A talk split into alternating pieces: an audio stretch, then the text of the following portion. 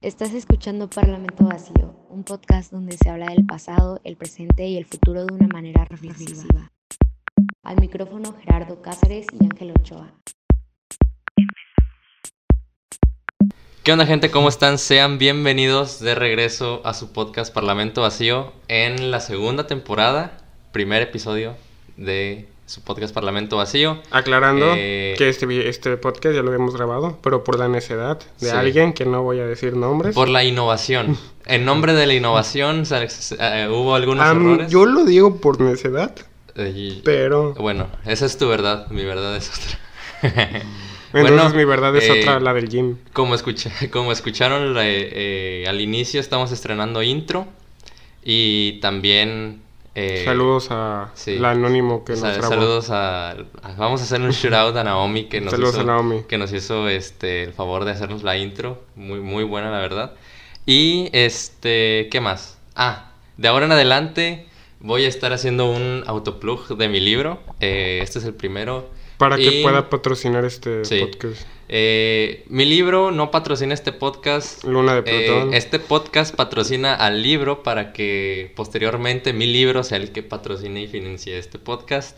Eh, mi libro se llama México en Pandemia. Cuenta la historia de personas de México, sus experiencias durante la pandemia, qué fue lo que reflexionaron, qué fue lo que les tocó vivir. Hay, algunas muy fuertes, algunas no tanto. Está la experiencia de un servidor y el desarrollo de, de- desde que empezó el caos en marzo hasta diciembre, que fue como si todos dijeran, no, pues ya se va a acabar el 2020, ya se va a acabar todo el desmadre, pero pues no, o sea, ha ido... Me acuerdo cuando decía, no, güey, ya. Sí, ya en- quiero que empiece el otro año. No, no, no, cuando, cuando recién Sí. no, ya en dos meses, güey. Entramos en abril, Simón, a la verga. Sí.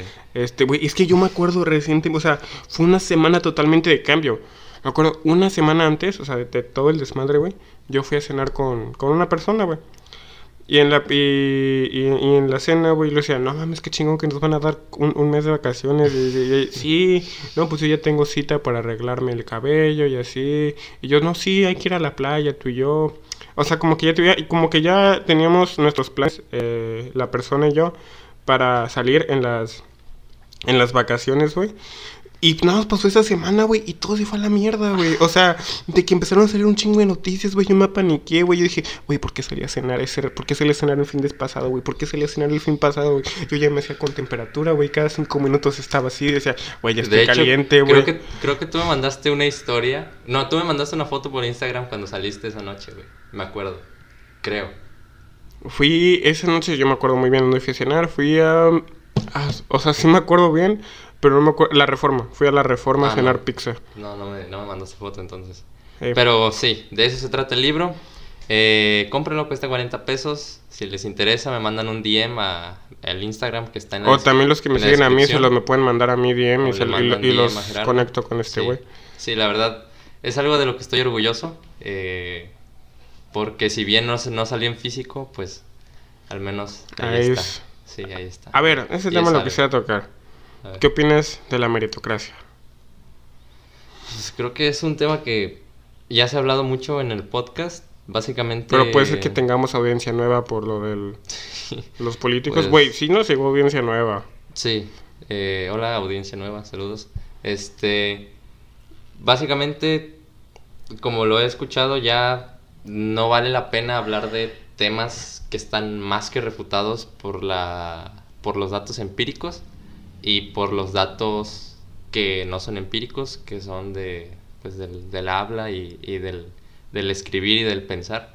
Tanto los datos empíricos como los datos que son argumentativos refutan totalmente la teoría de la, me- de la meritocracia, entonces pues, creo que es- está de más ya discutir con alguien si el pobre es pobre porque quiere o si... Saludos, Carlos Muñoz. o si, no sé, güey, si tus esfuerzos al final- Saludos, al final Arturo, del día Arturo Elías. determinan tus... determin- determina tu destino, güey, entonces eso es lo que opino. ¿Tú qué opinas? Pues igual, de que no existe, güey. O sea, me acuerdo, o sea, yo me acuerdo muy bien una discusión al principio, cuando yo todavía no captaba bien esos pedos, que sobre la meritocracia, güey, que yo te decía, no, güey, es que sí. Es, que si tú le, es que si tú le chingas y le chingas y le chingas... O sea, es que yo ponía el ejemplo de que yo era un pendejo, o sea, bueno, lo sigo siendo, ¿verdad? Pero ahora con menos, este... eh, eh, yo en la secundaria iba muy mal en la escuela, pero demasiado mal. Más en materias de matemáticas, física, Sí. química, que ahora soy no excelente, pero me considero bueno, o sea, le entiendo bien. Entonces, este, y todo, to- todo empezó en quinto semestre de prepa con el maestro Lerma, un saludo. Este, entonces yo me acuerdo que me reprobó el primer parcial, me reprobó física y matemáticas y dije, a la madre, no, yo no estoy listo para exactas. Pero, o sea, como que eso también me, me motivó y todos los días desde que reprobé cálculo, desde que reprobé mi examen de límites y de vectores, le estuve chingando y les chingando y chingando. Y el, y el parcial pasado saqué 10 y 9, 9 en física y 10 en, en cálculo. dije, güey, eso sí, te- sí- sí tiene mérito. Y se lo alegaba a él. Y me decía, Sí. sí, pero porque tú, tú tienes la posibilidad de llegar a tu casa, de comer tus tres comidas al día, de tener una computadora en cual poder estudiar, de poder adquirir libros, de poder ir a la escuela, de poder no estudiar y trabajar al mismo De- tiempo. Sí, de hecho, rápidamente, porque es un tema muy cliché en nuestro podcast, pero se, no me acuerdo el dato exacto, pero creo que son 13, son 13 variables las que determinan tu rendimiento en las... Son 13 variables las que determinan tu rendimiento en, en la escuela, tu rendimiento académico, y 7 no dependen de ti, güey. Y eso es le entender a los políticos.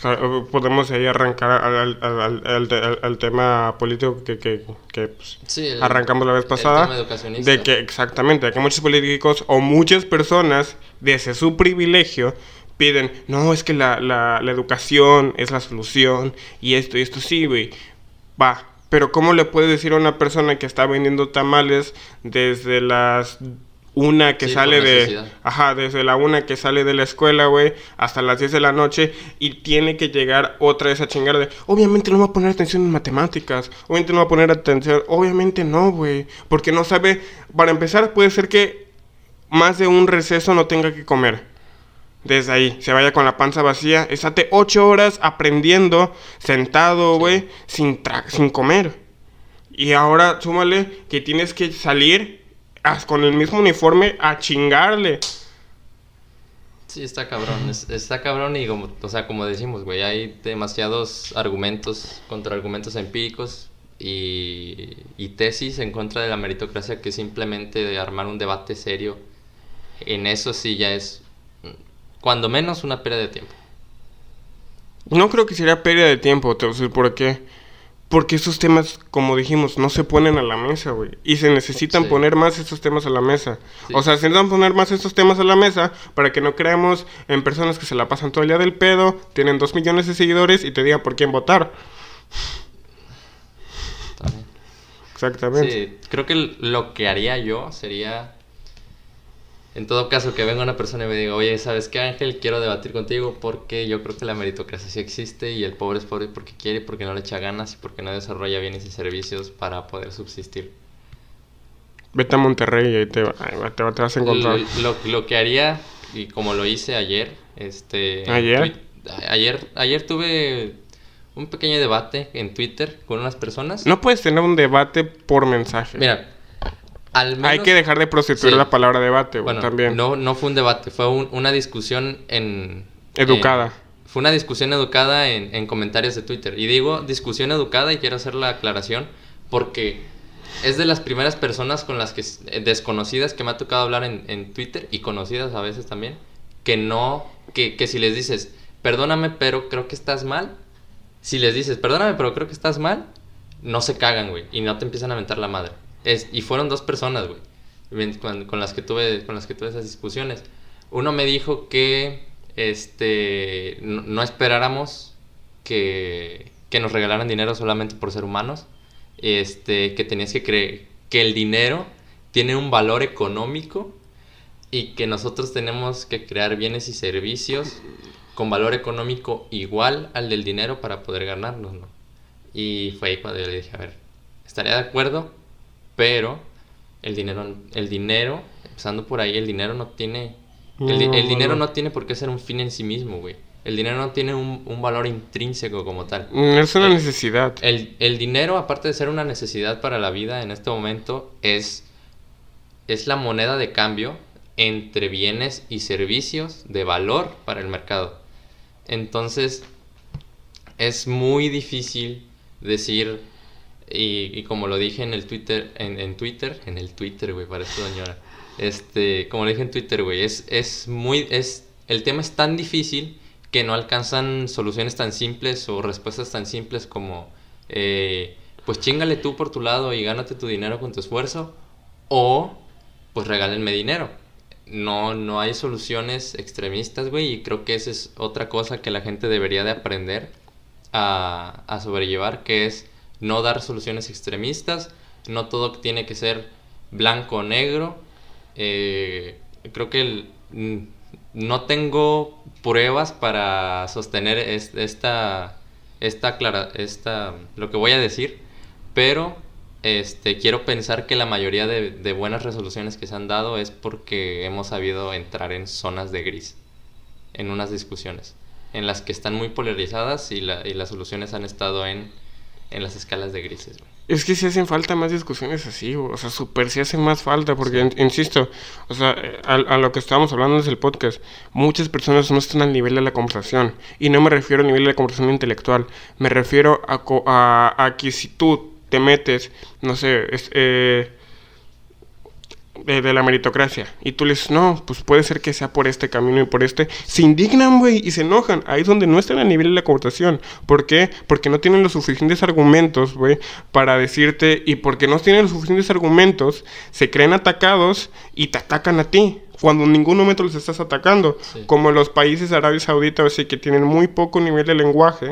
O sea, que tienen muy poco nivel para defenderse en palabras. Que es donde recurren a la violencia física por eso hay tanta violencia física en esos países.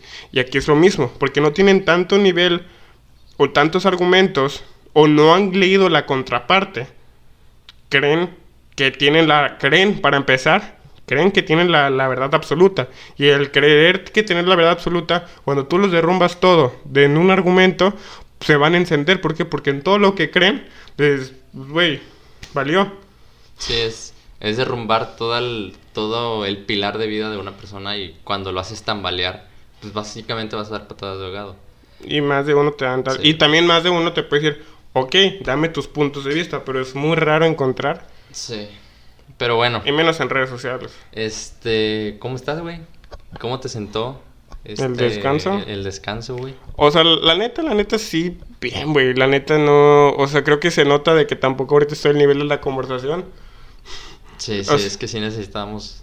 Sí, o sea, realmente no he leído nada, güey. O sea, bueno, empecé a leer una novela que quiero tocar ese tema. Me eh, hace cuenta que estoy leyendo una novela que se llama Ecos. Entonces, esa novela se trata de un... Es una novela de amor.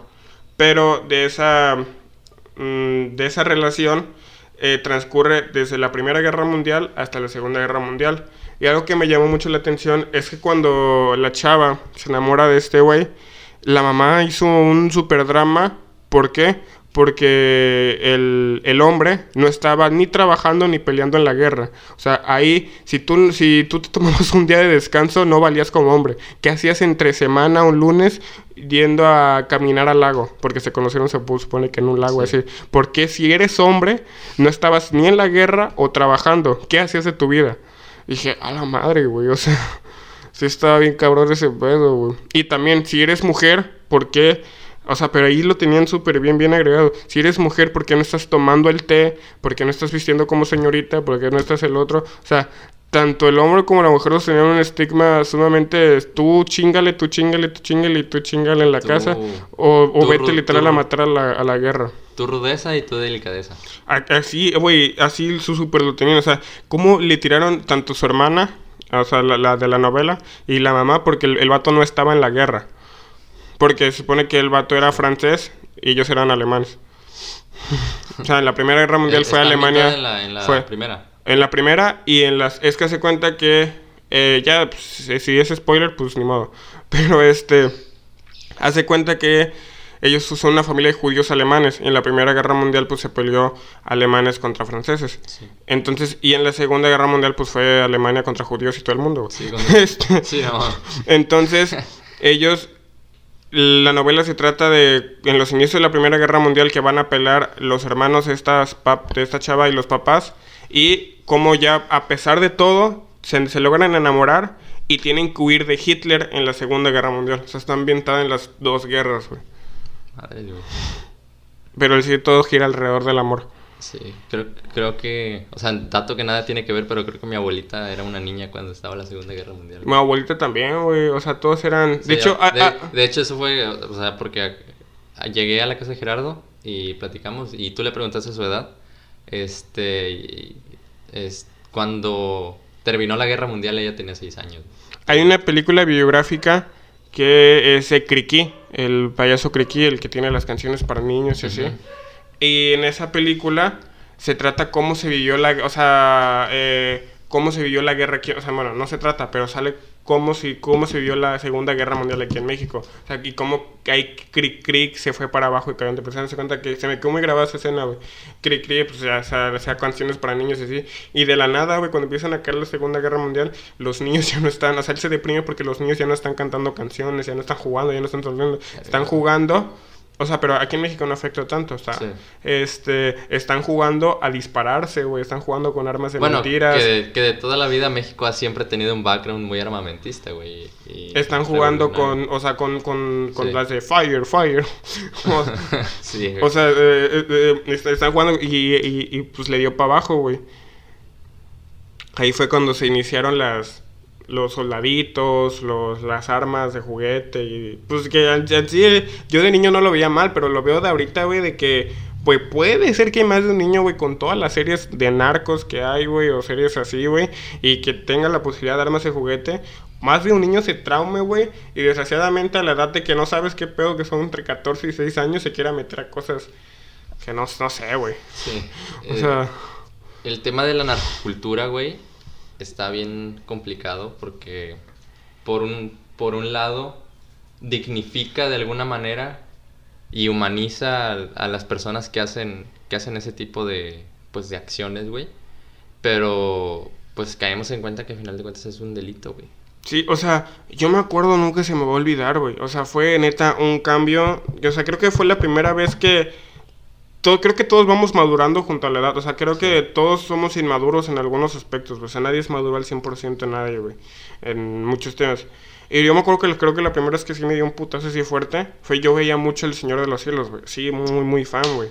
Y se sabía toda la, la biografía de ese güey y ese y, y todo el pedo, güey. Hasta que neta llegó un punto en que me estaba bañando con un arco corrido, güey, del, del, del Señor de los Cielos, güey. Y que yo me puse a pensar, güey, ¿en qué momento, güey? Dejé de admirar, güey, a bandas de rock and roll, güey, a Mac Miller o cosas así, güey, para admirar a una persona que mató, secuestró, torturó o hizo, o hizo un chingo de delitos, güey. O sea, ¿en qué momento empecé a admirar a una persona, neta, empecé a ser fan de una persona que hizo un chingo de delitos, güey? Y fue que dije, verga, güey. Y ahí dejé de ver todas las series de narcos. O sea, dejé de ver, neta, neta. O sea, a mejor también me fue al extremista, al, a- a- al extremo, güey. Pero sí, o sea, dejé de escuchar narcocorridos. Dejé de... y ahí fue cuando dije, güey, realmente no te gustaba la música de banda, como que lo agarraste de moda. No sé, o sea, Sí, güey. en- y, y ya fue que empecé otra vez a ser el rockerito, el rockerito mamón. Pero, o sea, cu- ¿cuánta gente como yo, güey, neta, en, su, en, en ese pedo, no llegó a admirar a, pues, a personas que no son dignas de admirar? Te digo, güey, es, es lo que está de moda, al final de cuentas. Te puede gustar o no, pero pues está. Y obviamente tiene sus repercusiones. Eh, hace, hace no mucho estaba de moda las bandas de rock y salieron muchas inspiraciones de bandas de rock. Hace no mucho estaba, pues ahorita en este momento está de moda el género urbano, hablando de música nada más. Y pues hay demasiadas inspiraciones que han salido. O sea, demasiados artistas Que han digo, por esas yo creo que está bien admirar al arte, güey, no a la persona. ¿Por qué? Te lo voy a poner, o sea, como tal, yo soy muy, muy fan de una banda que se llama Motley Crue, güey. Que hay una película en Netflix por si la quieren ver, se llama The Deer. Y también está el libro. Y esos vatos, la neta, como personas son una porquería, güey. O sea, esos vatos pe- le pegaban a sus, a sus esposas, güey. eh, se metían un chingo de mamadas, güey. eh, tenían una prostituta acá siempre, eh, pues se cuenta que tenían reuniones en un bar con un manager o así, güey. Y siempre tenían una prostituta para que se los fuera a todos debajo de la mesa, güey. Este, o sea, no eran, no, no eran tan buenas personas. Pero ahí es donde me di cuenta, güey. O sea, cuando salió todo este movimiento, esta cultura de la cancelación, yo Sí. me di cuenta que el pedo de esto es que a lo mejor pueden ser muchas personas que admiraron a la persona como tal, no al arte. O sea, no, yo siento que ahí es donde me di cuenta que es mejor siempre admirar al arte, güey. Sí. Al arte de la persona en ese sentido. Fíjate que yo con el tema de la cultura de la cancelación, no, no sé cómo, tengo mi mente dividida en ese aspecto, pero no, no sé cómo decirlo, así que voy a tratar de decirlo. A final de cuentas, digamos, Rix cometió el delito, que, que ya se sabe. Eh, la cancelación viene con el pago del delito, ¿sabes? O sea, Es que mira, a esos extremos, a esos ver, extremos de- sí, déjame- estoy de acuerdo que lo entender, cancelen. darme a entender. Cualquier figura pública que cometa un delito y sea castigada por ese delito, automáticamente ya tiene la cancelación, güey. O sea, la cancelación ya viene con el pago del delito, güey. Aquí el problema que difiere mucho es cuando las acciones no las acciones no son un delito, pero sí se cancelan. En donde marcas la línea, es algo que también hemos platicado. O sea, yo lo, lo que me caga, güey, es que, o sea, tú has cambiado de opinión. O sea, Chingo. o sea como dice, Herac- como dice Heráclito, güey, lo único constante en el ser humano Es el cambio. es el cambio, güey. O sea, y es 100% cierto.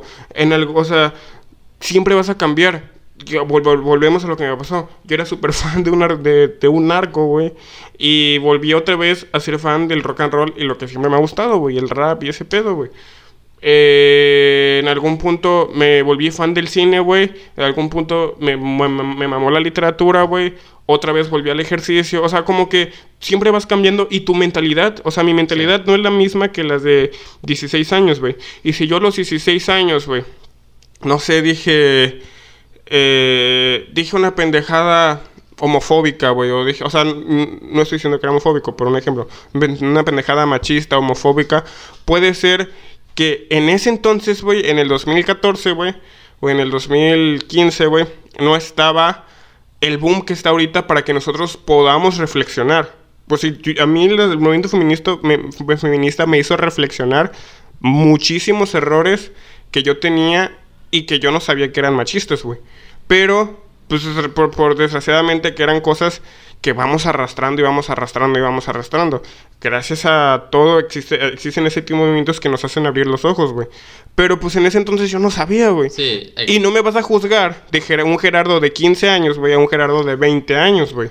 hay, hay un hay un beat de Dave, Chap- de Dave Chappelle, el comediante, güey. Este, no me acuerdo cómo se llama ese especial, güey. Sea, fue- fueron como tres, cuatro especiales que sacó en 2017 el vato, güey. O no me acuerdo si sí fue en 2017. Búsquenlo, es, es un especial donde el vato trae como un mono de, de la cárcel. Está pero- en Netflix. Pero de color verde, Simón. El vato dice, es- está haciendo, eh, es, es un estando, pero está haciendo una parte Creo de- que todos saben quién es Dave Sí. Chappelle, güey. no sé, güey. Está haciendo una parte de. de.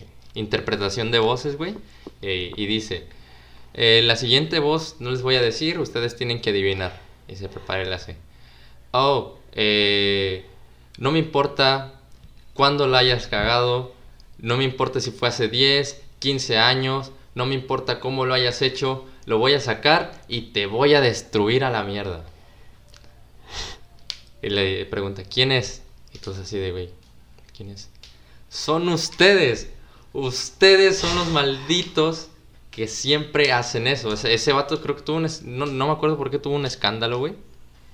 Pero básicamente la, la, la crítica detrás de este, de este chiste es la gente... Güey, lo que le pasó a Kevin Hart. La gente... Exactamente, güey. Lo que le pasó a Kevin Hart, güey. Lo que le pasó al de Flash, no sé cómo se llama, la, güey. la gente siempre va a buscar, o sea, la gente, todos con la disposición de ofenderse, se van a ofender por cualquier cosa.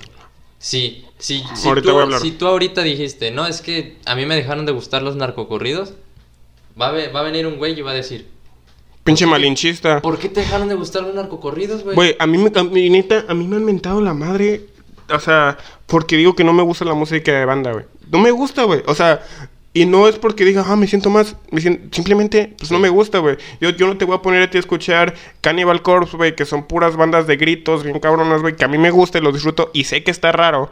Pero no te lo vas a decir porque te gusta mucho decir, ay, güey, pinche vato inculto. Por- por- Sí. No, güey. Pero este, otro ejemplo, güey. Michelle Welbeck. Ya sabes, mi, mi, mi, mi afinación por Michelle Welbeck, güey. Creo que ha sido de mis. Creo que puedo decir que es mi. Se ha vuelto de mis escritores favoritos. Entonces, ese güey. Ese güey es una persona muy mal leída, güey. Muy, muy mal leída. Ah, Ahí, ahí- ahí es donde me di cuenta la, la frase de Lacan, que tú me la dijiste. La... Eh, somos, somos responsables de lo que decimos, pero no de lo que la gente escucha. Haz de cuenta que ese güey tiene muchos. No, creo Bueno. que sí es de Lacan. Bueno. si no es, coméntenlo, porfa. Este. Michel Houellebecq, para los que no saben, es, es un escritor francés. Uno de mis escritores favoritos. Es un escritor de novelas, pero novelas políticas, novelas de crítica política, crítica social, muy buenas. El problema es que por lo mismo que es crítica, crítica social, siempre tiene personajes pues musulmanes, personajes pues negros o cosas así que sean como y esos personajes le tiran mucho racismo, o sea, siempre los hace ver como que menos o, o Sí. sea, dentro de, de sus novelas como que los critican mucho. Y muchas personas lo tachan como racista así. Y él ha dicho infinidad de veces. Y creo que pues, si una persona lo lee bien, de- de- detenidamente, él lo hace. O sea, es esas novelas de crítica. O sea, si, si, si, el, si el mundo está viviendo racismo musulmán, y más en Francia, donde él vive, güey, pues obviamente él va a escribir de eso y él se va a inspirar de eso. Y es una crítica, es un escritor de crítica social y crítica política, güey.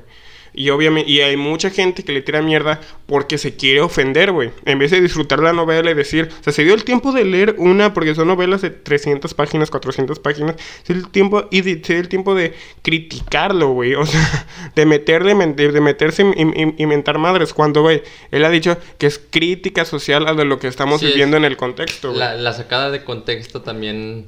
Y, o sea, eh, no, no significa que, es que sea racista, es una como crítica, güey. Sí, de, de hecho, una de las frases este, que más se sacan de, conte- de contexto de Sócrates, este, y apenas me di cuenta cuando tuvimos la clase de The Mind Shop, fue eh, yo solo sé que no sé nada.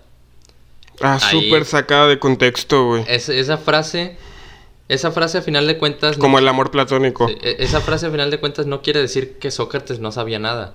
Esa frase Que Sócrates estaba siempre Eh, abierto ajá. a aprender. E- esa, esa frase tiene, tiene un... No, no sé cómo decirlo, güey. Tiene, tiene otro significante, podríamos decirle, que es afrontar, afrontar cada nuevo aprendizaje como si no supieras nada, güey. Es eh, no encerrarse, o sea, hace cuenta que salió esa frase, ¿por qué? Porque estaban los poetas que ellos creían saber todo y creían saber todo. Entonces Sócrates dijo, no, no, no, a ver, vamos a iniciar desde cero. El oráculo de Delfos, que ahorita es como las, la gente que te lee las manos, así, ese pedo, pero en ese entonces era el oráculo, lo que es el oráculo. Sí. Entonces le preguntó al oráculo, ¿quién es la persona más sabia? Dijo, le, le- el oráculo contestó, no, pues Sócrates. Sócrates dijo, ah, chingado, yo no soy la persona más sabia. Pues voy con las personas que deberían ser sabios. Entonces fue con los poetas, que era lo que les eran las personas que les enseñaban a los jóvenes, los, los cabrones.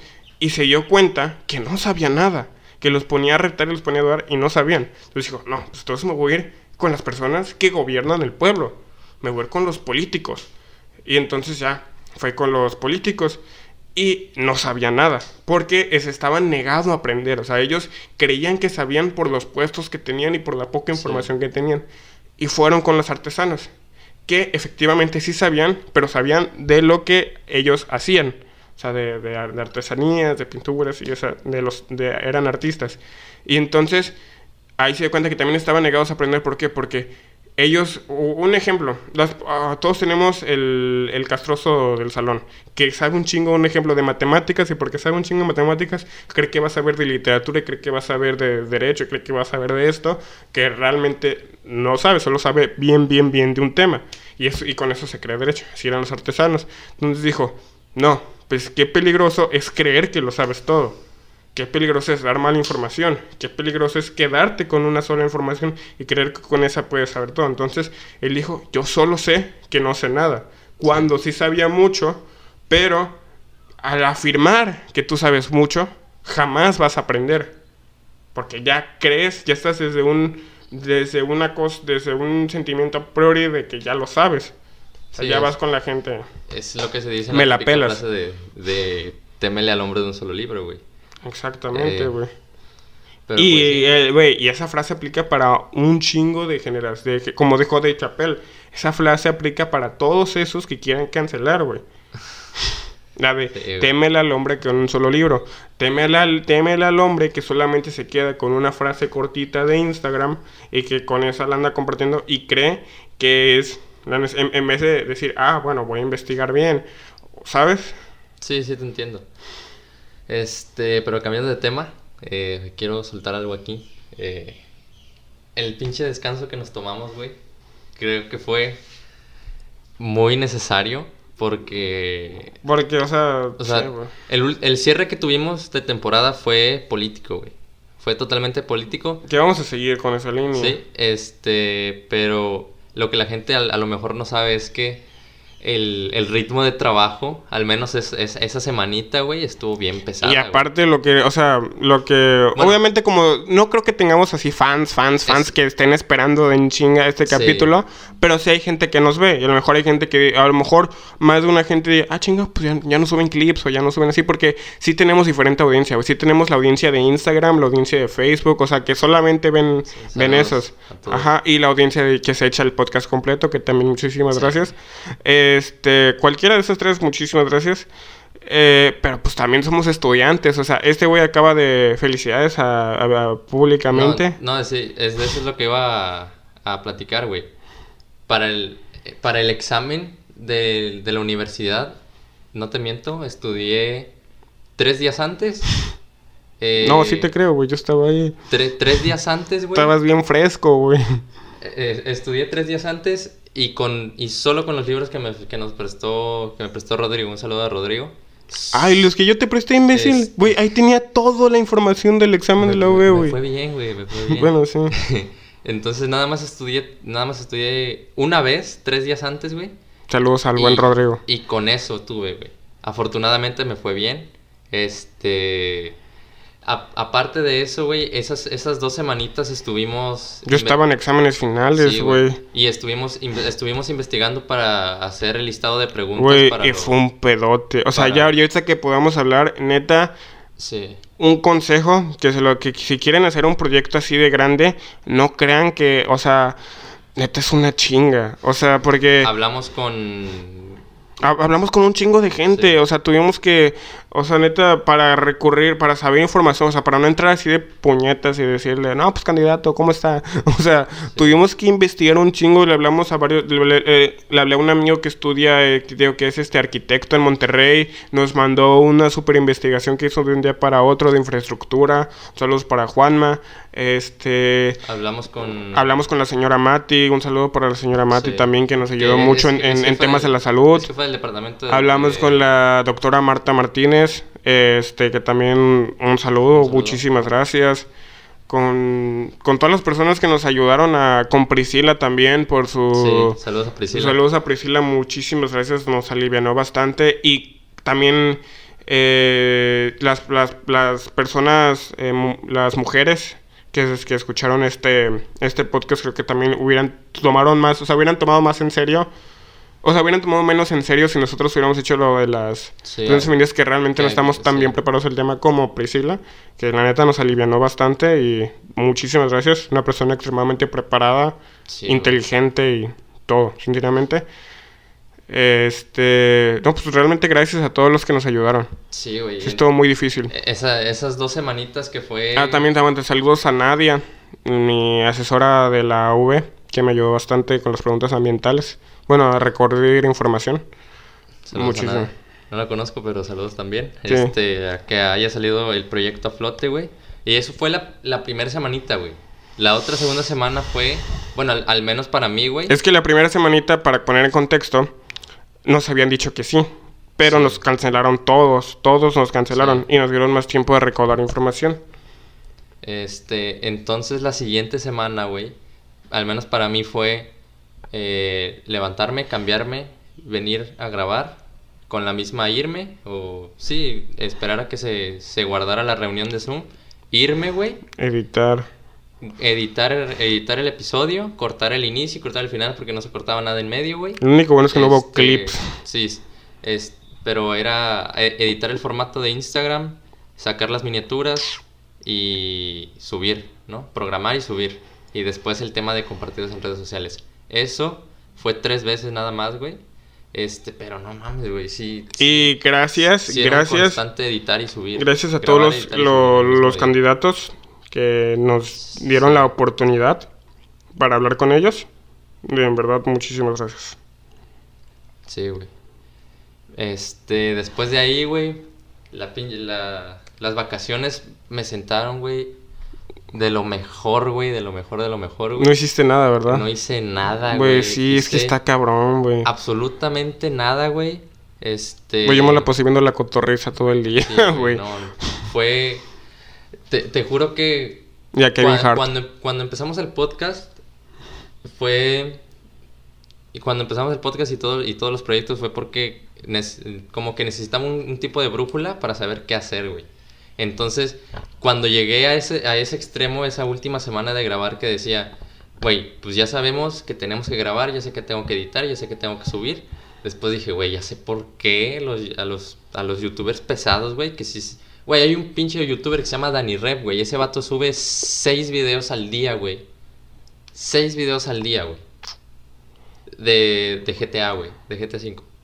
Ah, es de... Es que no, no se- consumo se- se contenido Rep, gamer. Se llama Danny Rep. No mames. Entonces dije, güey, ya sé por qué estos vatos se toman un pinche descanso, güey. O sea, ya sé por qué de la nada Fernanfloo a veces no subía videos, güey. Oye, Es, es una... Güey, pues lo que hace Roberto Martínez es que se chinga bastante y Sí. después se toma una... O lo que también hace Ben Shorts. Yo antes consumía mucho el contenido de Ben Shorts. Y ese güey es de que grababa un chingo, un chingo, un chingo, un chingo, güey.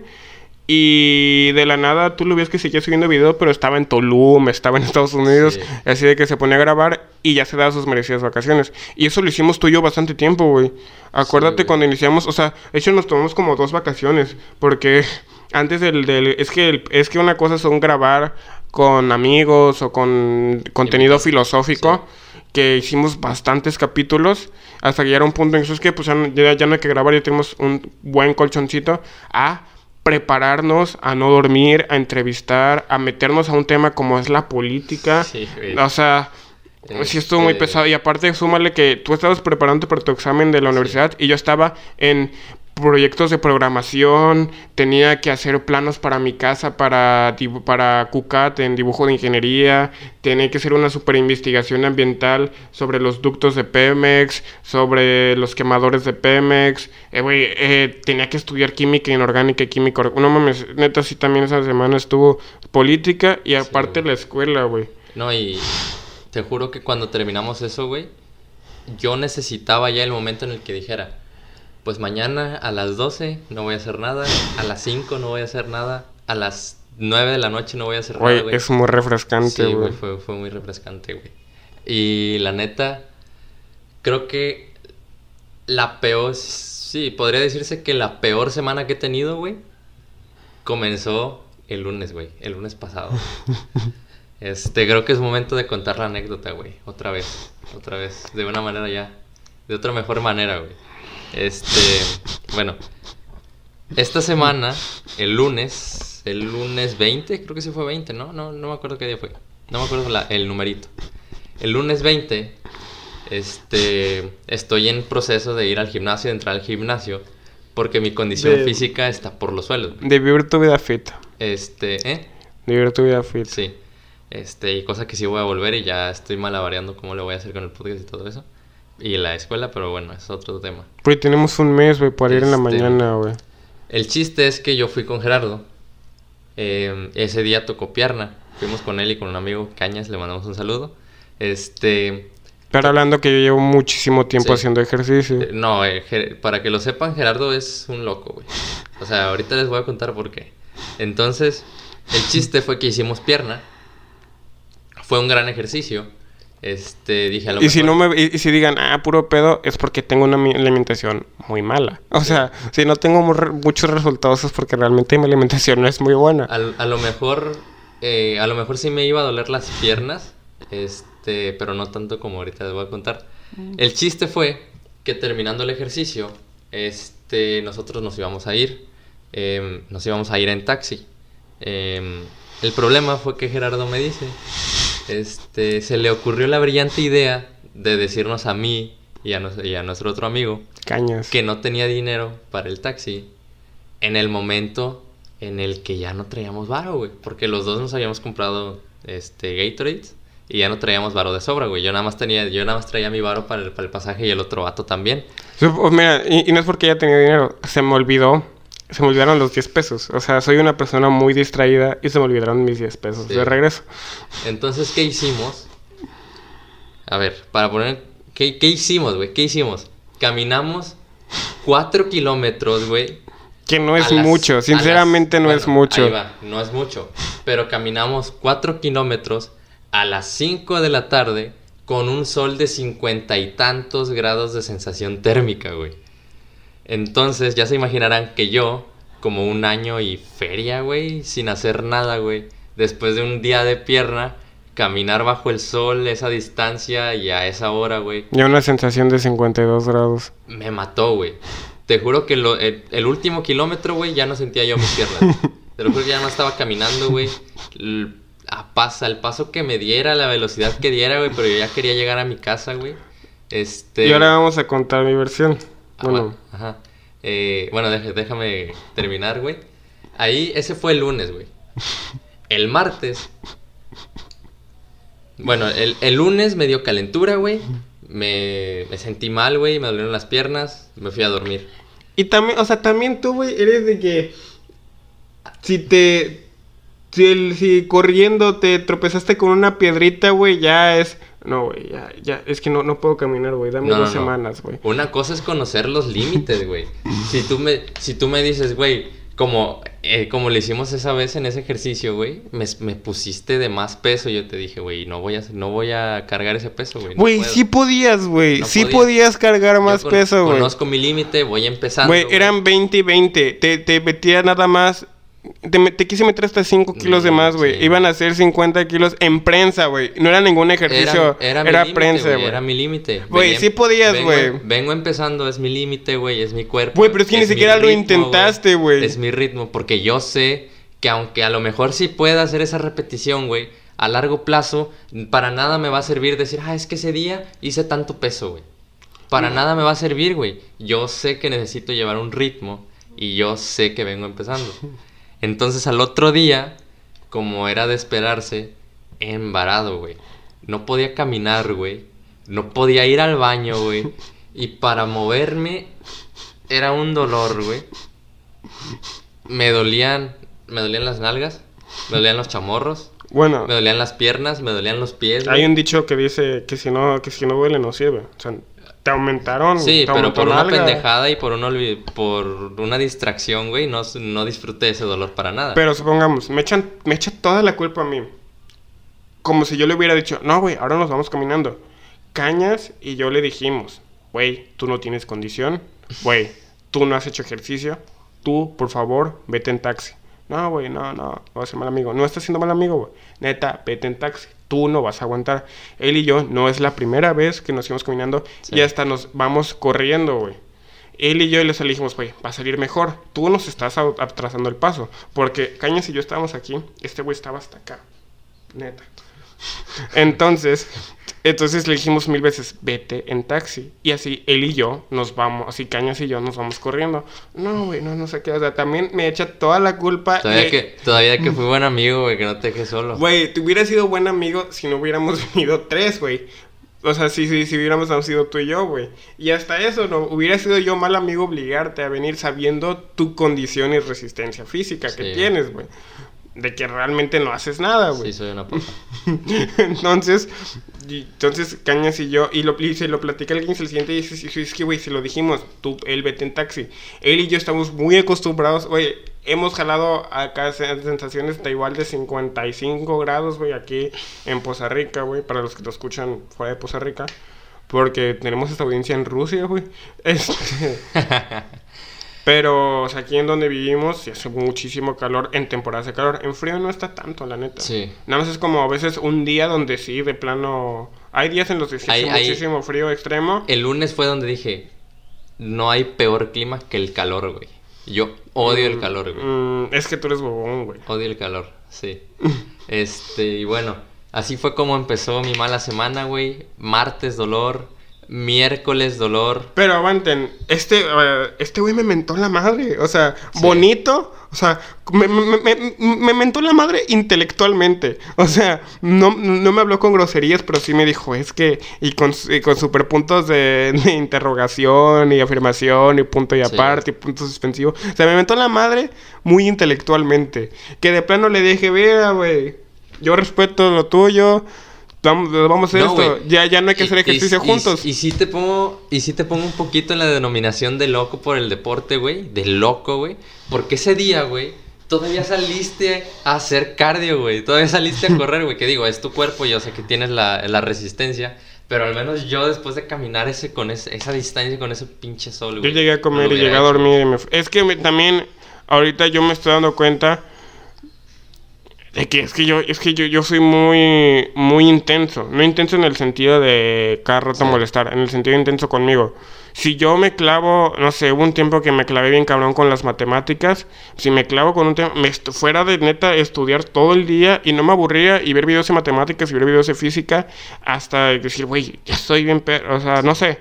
Después me clavé con la literatura, me leía cuatro libros a la semana y así súper bien cabrón.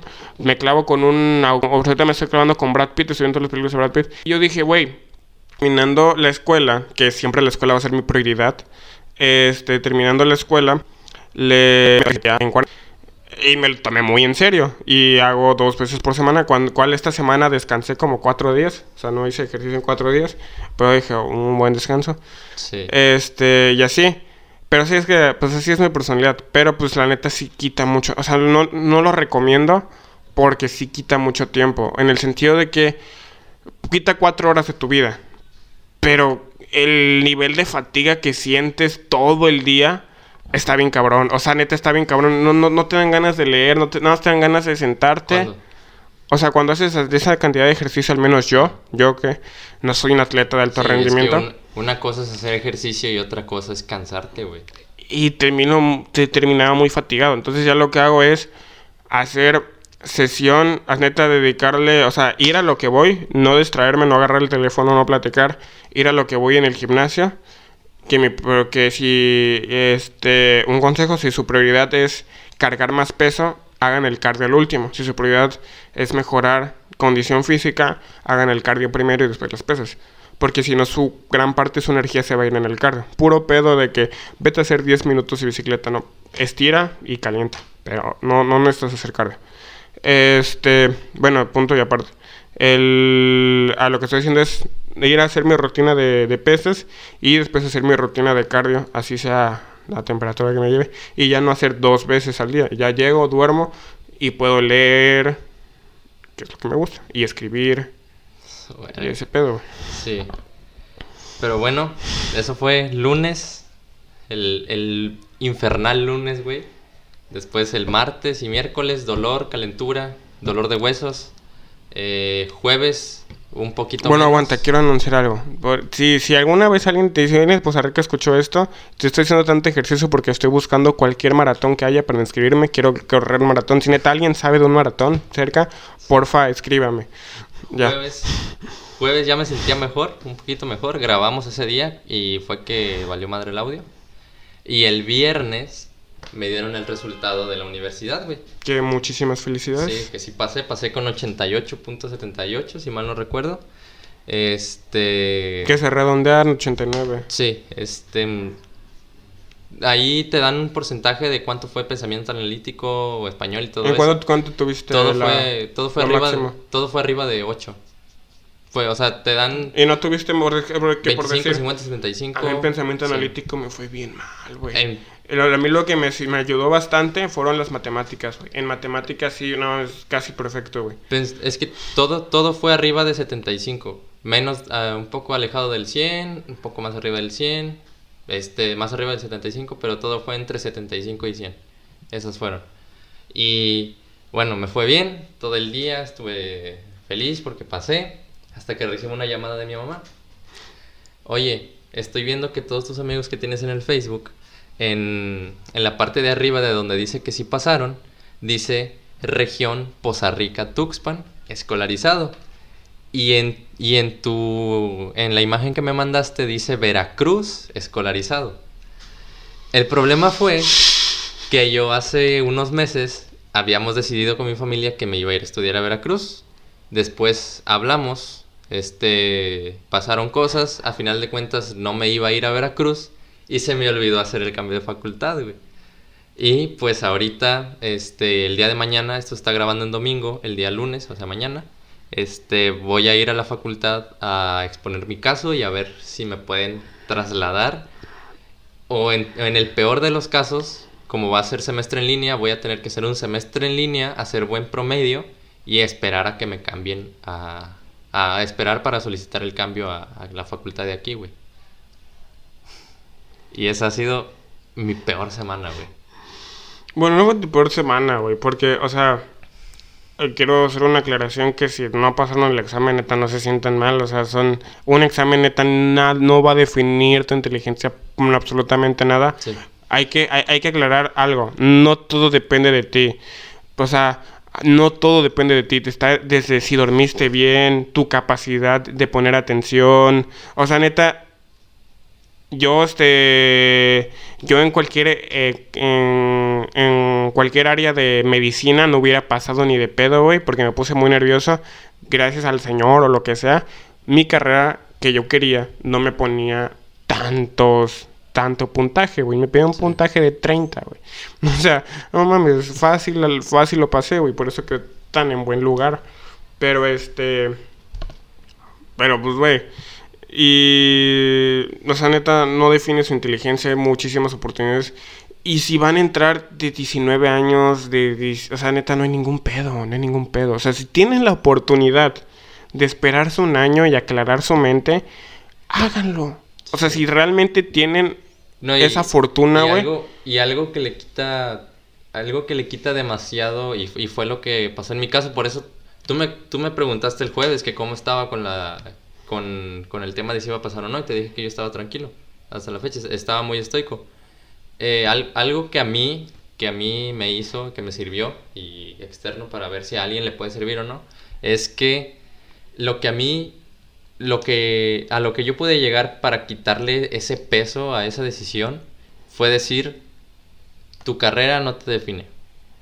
Lo que te- como te desarrollas para ganar dinero, güey, tampoco te define como persona. Eso, Te eso define- es, eso es lo que le eso es lo que le quita. Pero a mí como persona te eso es define lo que a mí me sirvió. tu ética, tu moral, no sé, muchas cosas así. Sí, hay. Al final de, al final de cuenta, ¿qué eres? En, en un sentido filosófico, no me acuerdo quién decía que eres. Eres lo que decides hacer con lo que ya hicieron de ti. Exactamente. Y, o sea, como lo dijo Ricardo Pérez, güey. Hay muchísimo. Ricardo Pérez es el. Ricardo me dijo Sí, de, de. de La Cotorrisa. de La Cotorrisa, O también de stand-up. Este. Hay muchos tipos de inteligencia, güey. Y, o sea, y, y neta yo no lo veía. Y sí hay muchos, muchos tipos de inteligencia, güey. Hay muchísima gente que es malísima para la escuela, güey. Pero es muy buena, güey. O no sé, güey. Puede ser que sea muy buena programando, güey. Muy por decir. mm, tengo un amigo que programa desde los 12 años, güey. Pero nunca fue tan bueno en la escuela, güey. Pero es una chingonería para, la, para las compus. Lo cual yo soy un puñetas, güey. Tú, tú, tú, tú- lo sabes, güey. Neta, yo para las computadoras. O más que nada Sí, no, para, para la tecnología en como tal. O sea, no sé tal si manejar redes sociales. No sé, o sea, yo soy muy malo. Pero pues puede ser que sea. Yo. Hay mucha gente que veo que le cuesta mucho trabajo, neta, leer. Eh, y a mí me cuesta, eh, y, y yo puedo pues, acabarme un libro en un día o en una noche, como tú, güey.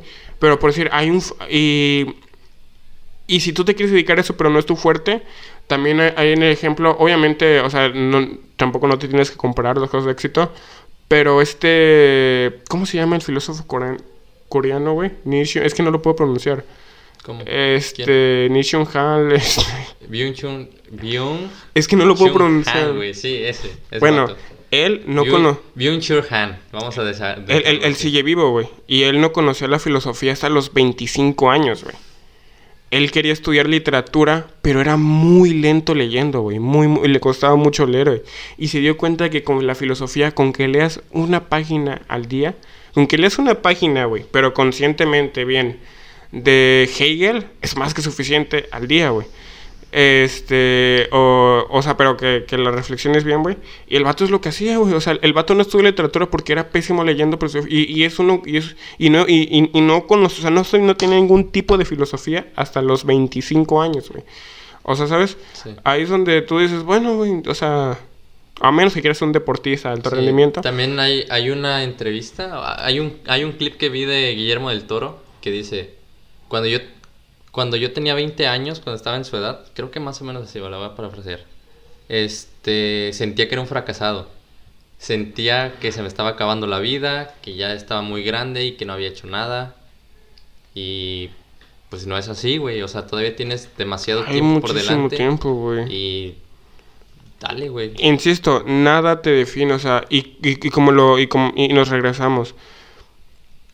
El ser humano a lo único constante que tiene es el cambio. Hoy te puede gustar la ingeniería, pero mañana te puede gustar la música, güey. Y, y como, como dice Odiendo Peirón, no, no quiere decir que te equivocaste de carrera, güey. No quiere decir que a final de cuentas te equivocaste, perdiste tu tiempo. Si te gustó la ingeniería y después te gustó, por ejemplo, la música. Es no, conocimiento. Te sirvió la ingeniería, güey. Ahora cambiaste, cambiaste de decisión, te gusta la otra cosa, pues ves. Por no decir- quiere decir que, que desperdiciaste tu tiempo. Yo, yo sinceramente sería extremadamente feliz estudiando literatura. Estudiando, o sea, me encanta. Sí, o sea, y me- pasaste por. Te gustó la física, güey. Te gusta, te gustó la, La música. música, güey. Y no quiere decir que perdiste tu tiempo en esas cosas, güey. O sea, y, y- y también al mismo tiempo amo mi... que Sí, sí ha pasado por mi mente que decir, verga, ¿y si me cambio de filosofía o me cambio de psicología? Pero yo, no, no, o sea... Pero al mismo tiempo que me meto a estudiar a mi carrera, digo, güey, me maman esos temas también, me mama debatir, me mama... Y digo, güey, o sea, no, no te cases con una sola cosa también. O sea, a mí, como tanto como me maman la- las ciencias, como también me mama la literatura, la filosofía, la, la psicología, el psicoanálisis, como también me mama, me mama el cine, y güey. fíjate que La comedia, el o sea, a mí me mama el stand-up, Lo- pero yo no me veo, güey. lo peor, lo peor que puedes hacer, güey, y, y esto es opinión propia, ¿verdad? No, no es absolutismo. Yo creo que lo peor que puedes hacer, güey, es dejar de consumir contenido o, o cosas de valor porque no se adecúan a lo que tú piensas que quieres. O sea, por ejemplo, si yo veo, este, no sé, güey, una entrevista entre Alex Fernández y el chef Herrera, y que yo vea, pues sí, güey, es que sí me gusta la comedia que hace Alex Fernández, pero pues, no me gusta la cocina, no voy a ser chef, no quiero ver este, este, este episodio. O Que es vea- válido. Ajá, que es válido. O que vea un video de, no sé, güey, jardinería y que a mí no me guste tanto la jardinería. Este, para mí eso es lo peor que puedes hacer, güey, porque precisamente la creatividad, la creatividad está en buscar y absorber contenido para después hacer relaciones entre cosas que a lo mejor no tienen nada que ver, güey. A lo mejor te gustan las matemáticas, a lo mejor te gusta, no sé, lo que tú quieras, la comida, y ves que, que si tú ves, por ejemplo, algo, un, un canal de química, güey, y a ti te gusta la, la, la comida, güey, a lo mejor hay ciertas cosas de química que, que puedes emplear en la, en la cocina. Te voy a poner un ejemplo, güey, bien cabrón, nunca se me en secundaria. Ese libro que estás ahí que dice de, ama- de a- a- Amarres Perros, güey, de Jorge Castaña, es un libro bio- bibliográfico, bibliográfico de ese periodista, donde te narra muchas historias políticas y así. Y entonces me acuerdo que la maestra Silvia, la maestra Chis, eh, nos había encargado de actividad o de tarea, no recuerdo bien, de hacer un, un cuento de ciencia ficción. Y yo digo, qué chingados, güey. Todavía no conocí a Casimov. Bueno, o sea, sí, pero no, no, no a fondo. Y no tenía tanta imagen. Dice, Sí. dije, verga, ¿qué hago, qué hago? Entonces no sé dónde se me ocurrió la brillante idea, güey, de los distritos o, el- o- o las cosas que él narraba de diferentes países donde fue periodista, hacer los planetas. Entonces, y los, y los diferentes gobernantes hacerlos eh, villanos eh, de, de- de espaciales, güey. Entonces, Me- agarré me- a políticos... Me encanta cómo hiciste la relación entre gobernantes a villanos, güey. Perdón. Agarré, a- agarré los políticos de diferentes países y diferentes estados, güey. ah, y, lo- y, y- y- y los Los hice como villanos. eh, villanos. a, a los estados o países los hice planetas. Y a los políticos los hice villanos.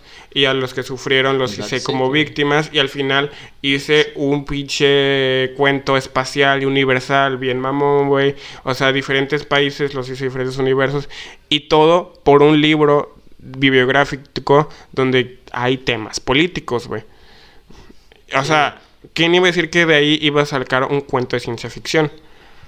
Ahí, ahí donde te das cuenta que realmente todo Sí. puede servir. Es decir, yo que tengo una gran afición por la, por, por- por la literatura, por, por cualquier cosa, este, me sirve, güey, para leer más rápido y parafrasear más rápido todos los artículos de a- ambientales que tengo que leer, todos las, la- o sea, todo, todos los artículos ambientales y científicos, todos este, artículos químicos que tengo que leer, me ayudan a, a parafrasearlo más rápido y tener más esa habilidad, porque la lectura me dio esa habilidad, o sea, mi gusto por, por la lectura, güey. Sí. Y también hay que estar conscientes, güey.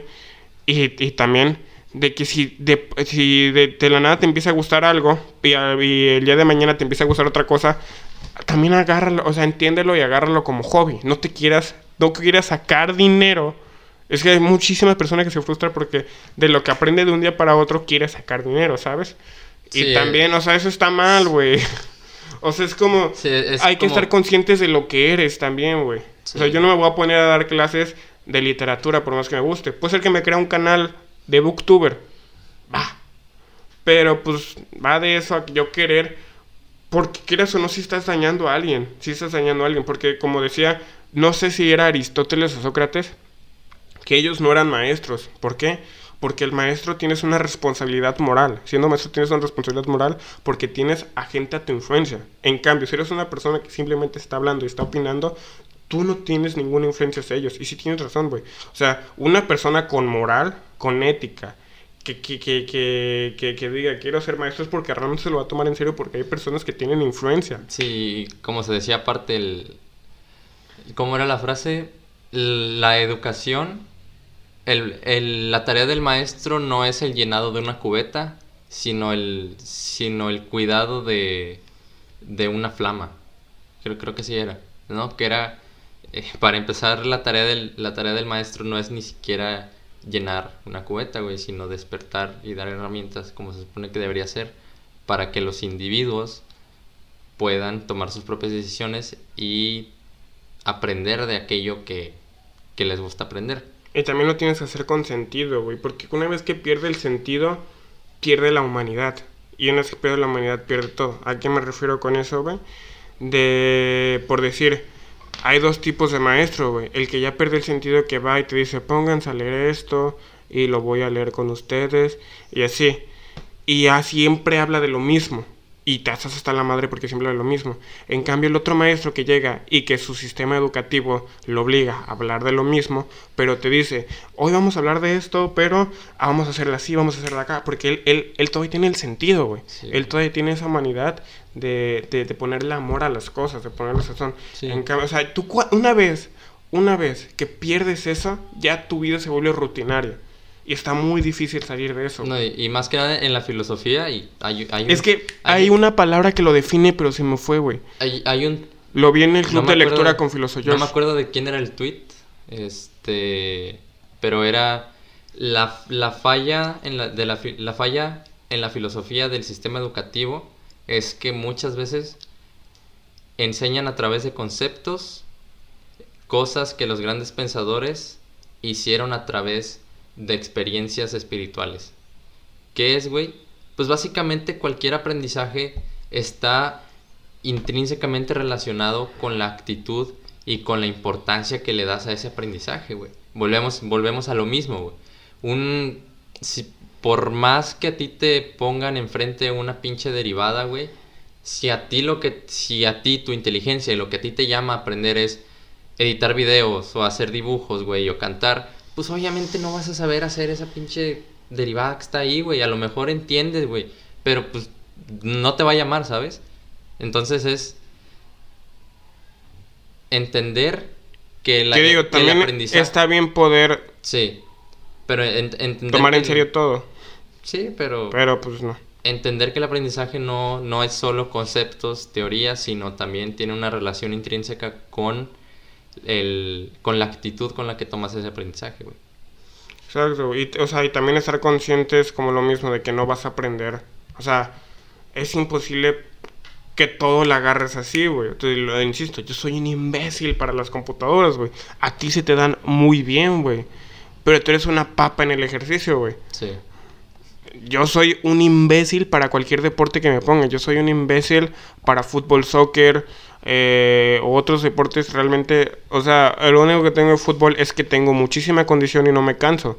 Pero pues a mí siempre me gusta el CrossFit, me gusta el gym, porque ahí me siento libre.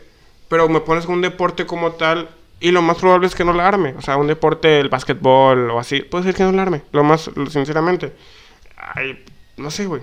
Hay gente que es muy buena para las matemáticas, pero muy... Pero es que también es algo que me, me caga, güey. ¿Tú qué opinas entre... Porque sí, sí, sí, sí, sí, sí. La rivalidad entre áreas humanísticas y áreas exactas, güey. Pues ya le hemos hablado bastante, güey. Pero tenemos nueva audiencia, nueva audiencia, chingado. Este- Ponte bien. Ya, es que, no sé, güey, es un tema que ya hemos hablado bastante y pues básicamente, como lo he dicho, güey, por más que tú seas un gran ingeniero, un gran arquitecto, no vas a, o gran, lo que sea de área de exacto. Bueno, mira, ya. No vas a construir una planta nuclear Si quieren temas cerca de una guardería, güey, ¿sabes? Si quieren así, así, yo les recomiendo tres capítulos que la neta ahí van, para mí que siento que hemos, ahí es donde hemos hablado de casi todo, es Iliana, el capítulo con Iliana, el capítulo con Paula y el capítulo con Filosa George. O sea, creo que es donde hemos hablado muchísimo, muchísimo de, De esos, esos temas. temas. Sí. Eh, son excelentes capítulos. Muy excelentes. capítulos, saludos a, esos, a ellos Hay tres. de estrés. Este, bueno, cambiando de tema, güey. Eh, si quieres, ya para terminar. Este, los gurús y los coaches motivacionales. Es un tema ya viejo, es un tema ya viejo. Bueno, No es viejo, en el, güey, no en es el viejo. en el ámbito mainstream y en el ciclo de vida de los temas en el ámbito mainstream ya está, ya está de salida ese tema. No, no es viejo, o sea, es Pero- viejo lo de Ricardo Ponce, que Sí. eh, pues, pasó. Pero este... Pero bueno. Es ¿Qué? viejo eso, pero güey, sigue habiendo las Sí. estafas, sigue habiendo... Primero quiero saber tu opinión, güey. ¿Tú Ah, qué opinas de todas esas cosas? Bueno, ¿qué opino yo, güey? Pues, en primera, eh, en primera decir que hay tipos de coaching que son buenos, entre comillas. El deportivo es uno de ellos, el coaching deportivo sí. El Esos mis deportivo. respetos. El, el de, eh, ¿cómo se llama? Coaching de El que te ayuda con... explorador, explorador de áreas, que es, este, no sé, por ejemplo, yo tengo habilidades de freelancer y Pero a ver, eso no entiendo, o sea, es- como de que tú no sabes que tienes habilidades de No, no, no, freelancer o sea- y él te ayuda a explotarlas o... digamos que yo tengo habilidades de freelancer, yo sé editar, sé acomodar más o menos audio, sé cortar videos, sé hacer animaciones, todo este pedo, pero no sé eh, a, a qué me puedo dedicar, ¿no? O sea, no sé cómo explotar un poco más. Es como si. Pepón se viene a ser coach, se- es coach freelancer y ya Pepón te dice, no, pues Ajá, muévela aquí, mira, acá, acá. Puedes hacer esto y esto, puedes desarrollar tal Un cosa. saludo a Pepón, Sí, nuestro un saludo, antiguo eh, editor. nuestro antiguo editor. Este, puedes desarrollar tal cosa, puedes trabajar en esto y esto, te da ciertas herramientas, cursos. A- hasta eso yo le veo un, un buen punto a, a ese tipo de, de, de coaching. Tengo una lista aquí, güey, de los tipos de coaching que sí están mal. Es, el primero es el coaching funcional, que es aquel que solo te da eh, herramientas prácticas, güey. Güey, tú ya sabes, o sea, pode- podemos entrar, podemos entrar en herramientas prácticas para qué, pero a final de cuentas, mira, yo no estoy en contra de las herramientas prácticas en sentido de que, por decir, en ingeniería hay muchos maestros que te dicen, "S- con menos números me entregues el resultado correcto y obviamente que el procedimiento esté bien, mejor. Sí. O sea, con menos procedimiento, el procedimiento tenga coherencia, está bien. Sí, Eh, eh, eh, ahí son el- cosas el- prácticas. El problema es que ese es un tema de eficiencia, güey. Aquí estás hablando de la vida. Ah, o sea, déjame terminar. Ahí, son cosas prácticas que son válidas, pero que tampoco no son así, porque como vamos con en Rompiendo Mentes, güey, donde el vato se fue, mm, no me acuerdo a dónde, a concursar o así, que decía, es que no, lo- los vatos, si, si a mí me preguntaban de dónde sa- saqué esa ecuación, yo no sabía absolutamente nada de dónde saqué esa ecuación. En cambio, los otros vatos que tenían más así, o sea, que le dieron más importancia a esa área humanística, dónde sacaron esa ecuación. Pero pues bueno. El, el punto es que sí, o sea, esas personas son los que de un día para el otro quieren ser ricos o de un día para otro quieren ser más intelectuales. Güey, neta, sin el camino largo no vas a poder nada. No, y a final de cuentas es. Te están pasando una receta, güey. No sabes el porqué de esa receta. Es como. Y Y es- también, ¿por qué eh, hacer dinero? es- hacer dinero. Esto lo, lo escuché en el podcast de Roberto con Leti Sagajun.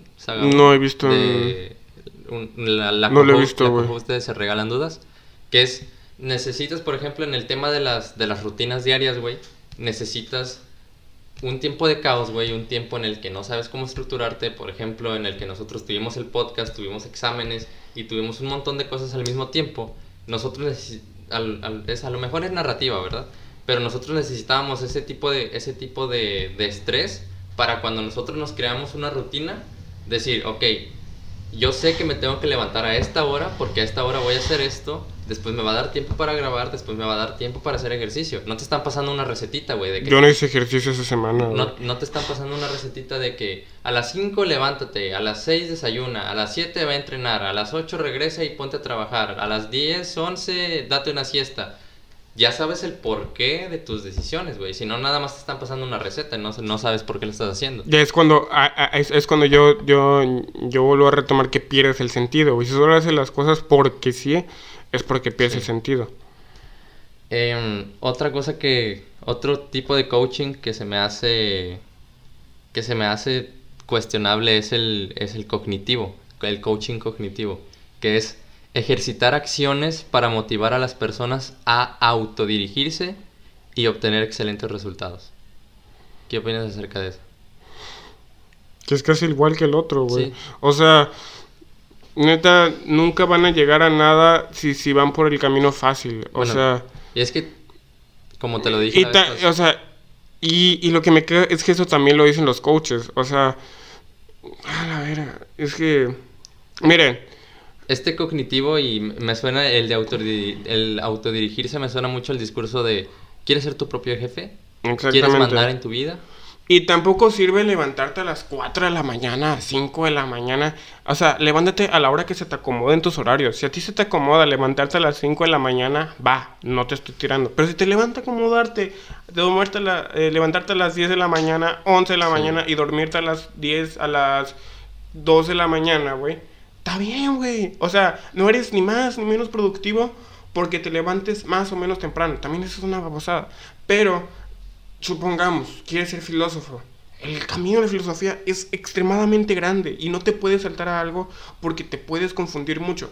Y si tú quieres entrar a la filosofía, pero quieres entrar por Aristóteles, pero ni siquiera sabes quiénes son los presocráticos, o sea, no mames, o sea, O, o, o- ya nos vamos muy al extremo y quieres entrar por Hegel y ni siquiera has Ay, leído, o sea, y ni siquiera has leído los diálogos Sí, de Platón, güey. Es ahí, que, que conste, O sea- que conste que al menos yo ni tú hemos leído a Hegel, güey. Y no estamos preparados para leer a es- Hegel. Estamos en una burbujita de, al menos en, en redes sociales, en el que se, se hacen muchos memes, güey.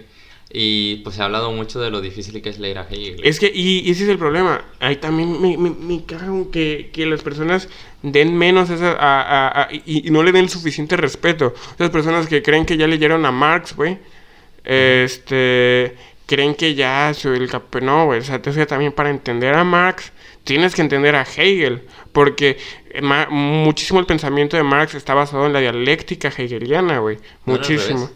No. Marx, o sea, es Hegel y después Marx. Ok. Y, y también quieres leer a Nietzsche, güey, pero no, no, no te has leído la ética nicómaco de Aristóteles. O sea, son muchísimas cosas, güey. Pero, o sea, eh, eh, es un camino muy difícil y con y sobre todo mucha paciencia. El problema de hoy en día también es que eh, es que estamos muy cerrados a pensar, güey. Y a la, o sea, nos cuesta mucho trabajo pensar, no queremos pensar. O sea, nos cuesta mucho trabajo sentarnos, güey, y ponernos a pensar. No, a ver- no con el teléfono, no con música, a pensar, güey. Sí, hem- hemos hablado mucho de que el aburrimiento es la gallina de los huevos de oro de la creatividad.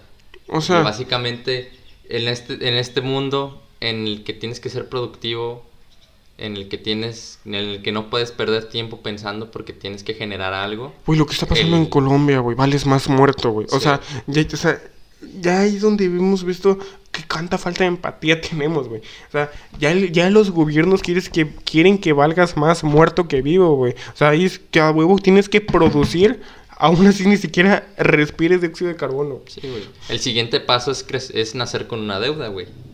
El siguiente paso es nacer madre, debiendo güey. dinero. Eh, el, siguiente, el siguiente tipo de coaching es el religioso, güey.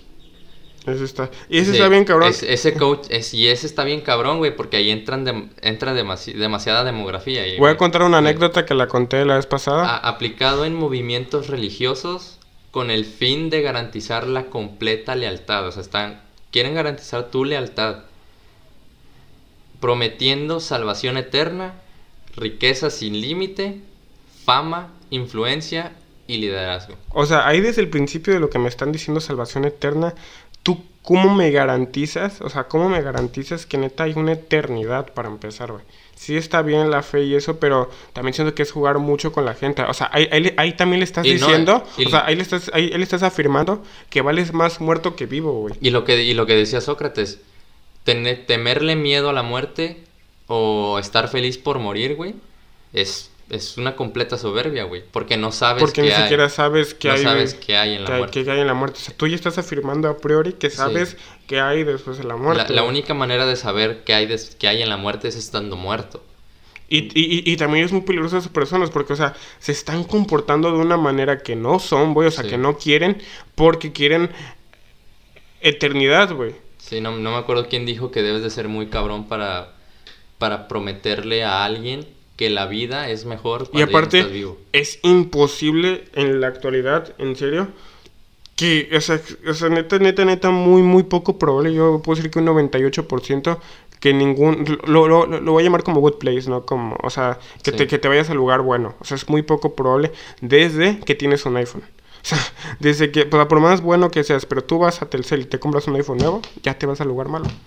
Ya te vas al lugar malo. ¿Por qué? Porque estás comprando un aparato No donde... haya, es que no haya afuera tampoco, güey.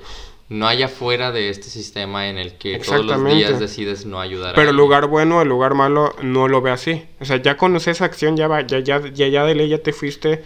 O sea, lo, lo estoy analizando de una manera Sí. de Good Place. Si no es de Good Place, neta, véanla. Pero ahí, ahí hace cuenta que no, no, es una serie donde te manejan una vida después de la muerte.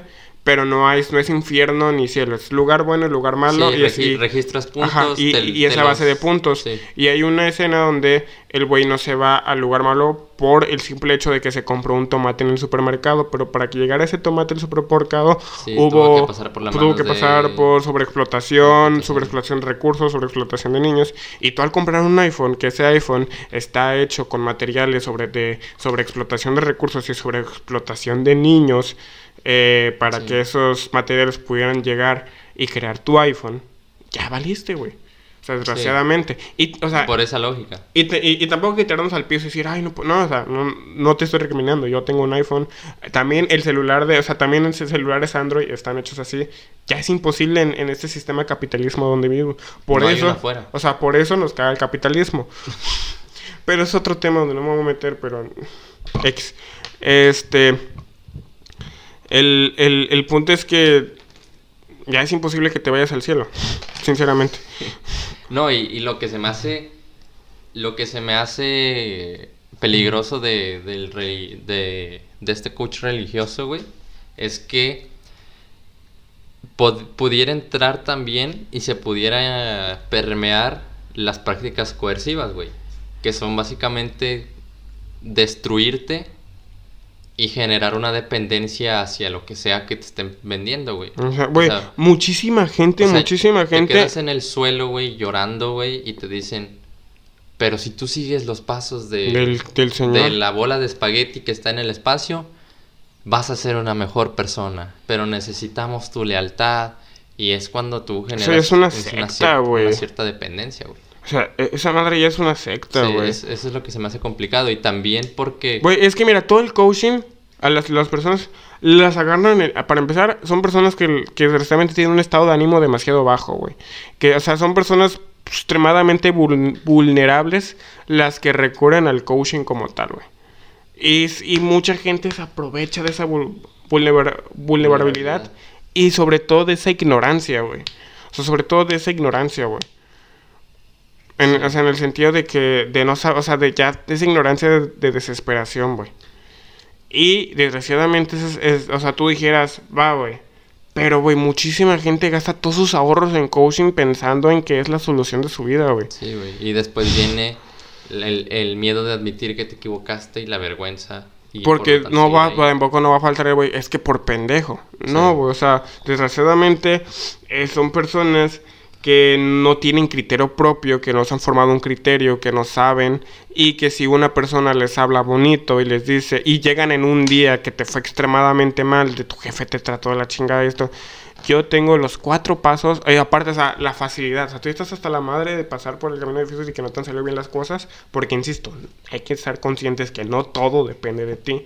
Este, donde te dice cuatro pasos, güey. Imagínate cuatro pasos. Si, o sea, si fuera real, ¿cuántos? Pues, o sea, cuatro pasos, güey, para que tu vida vaya de súper cabrón, güey. O sea, que tengas dinero, güey, que tengas atracción. Porque también hay coaching, güey. Investigando también. Hay coaching para tener más sexo, güey. O sea, hay coaching para Sí. poder ligar. O sea, ¿cuántas personas también desesperadas, güey? Este, que se consideran feas, güey, no han gastado millones, bueno, no millones, pero han gastado mínimo miles de pesos en cinco tácticas para, con- para seducir a esta chica. Cinco porque también es neta hay coaching donde dicen cinco tácticas para calentar a esta, ne- a esta nenorra. No mames, Sí, güey. O sea, Si rayan hasta en lo ilegal. güey, esa madre, deja tú, esa madre es súper, o sea, no mames. Sí. Ahora, el, el último coaching, güey. Cuántico. El coaching cuántico, güey. Güey, ahí se me hace, en lo personal a mí, una super falta. O sea, todos se me hacen falta de respeto, pero yo que, o sea, que estamos tú y yo más metidos en el tema, o no sabemos ni madres, pero pues Sí. nos gusta el tema científico. Es una falta de respeto, güey, porque para empezar, ni los físicos de esta actualidad saben qué pedo con la cuántica. Ni el premio Nobel Richard Feynman de 1965 por sus, atribu- por sus atribuciones a la, a, a- a- a la física cuántica, güey. Bueno, era la electro... Electrodinámica cuántica. A la, por sus atribuciones a la, a- la electrodinámica cuántica, Sí. tiene una gran frase que dice, si tú no entiendes, si, si tú crees que ya entendiste algo de la, de la mecánica cuántica, es porque realmente no sabes nada de la mecánica cuántica. Este Schrödinger tiene un chiste tirándole mierda a la... Bueno, tiene una... De, ¿sí es chiste o cómo es? Sí. Una... Pues, o no, un sí. experimento mental tirándole mierda a la mecánica cuántica. El gato de Schrödinger. Todos hemos hablado del gato de Schrödinger si está vivo o muerto. O sea, era, un, era una teoría chistosa para tirarle mierda en saber que así de confuso está entenderle la mecánica cuántica. Albert Einstein odiaba la mecánica cuántica, güey. ¿Sabes? O sea, hay chingo de físicos que hasta la fecha no saben qué pedo. Y hay coaches cuánticos, güey. Neta, Sí. cuánticos. Es, es básicamente este las leyes de atracción, güey, manifestaciones.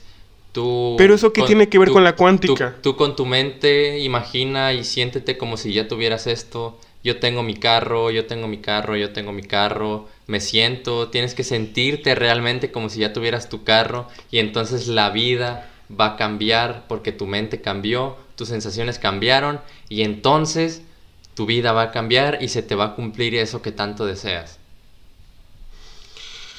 ¿Pero qué tiene que ver con la cuántica? Así le llaman, güey. Pues es, es básicamente que los procesos micros tienen influencia en los procesos macros. O sea, las partículas más pequeñas tienen influencia Sí, con las partículas con las más partículas- grandes. las más ¿Y grandes. saben O sea, qué es partícula?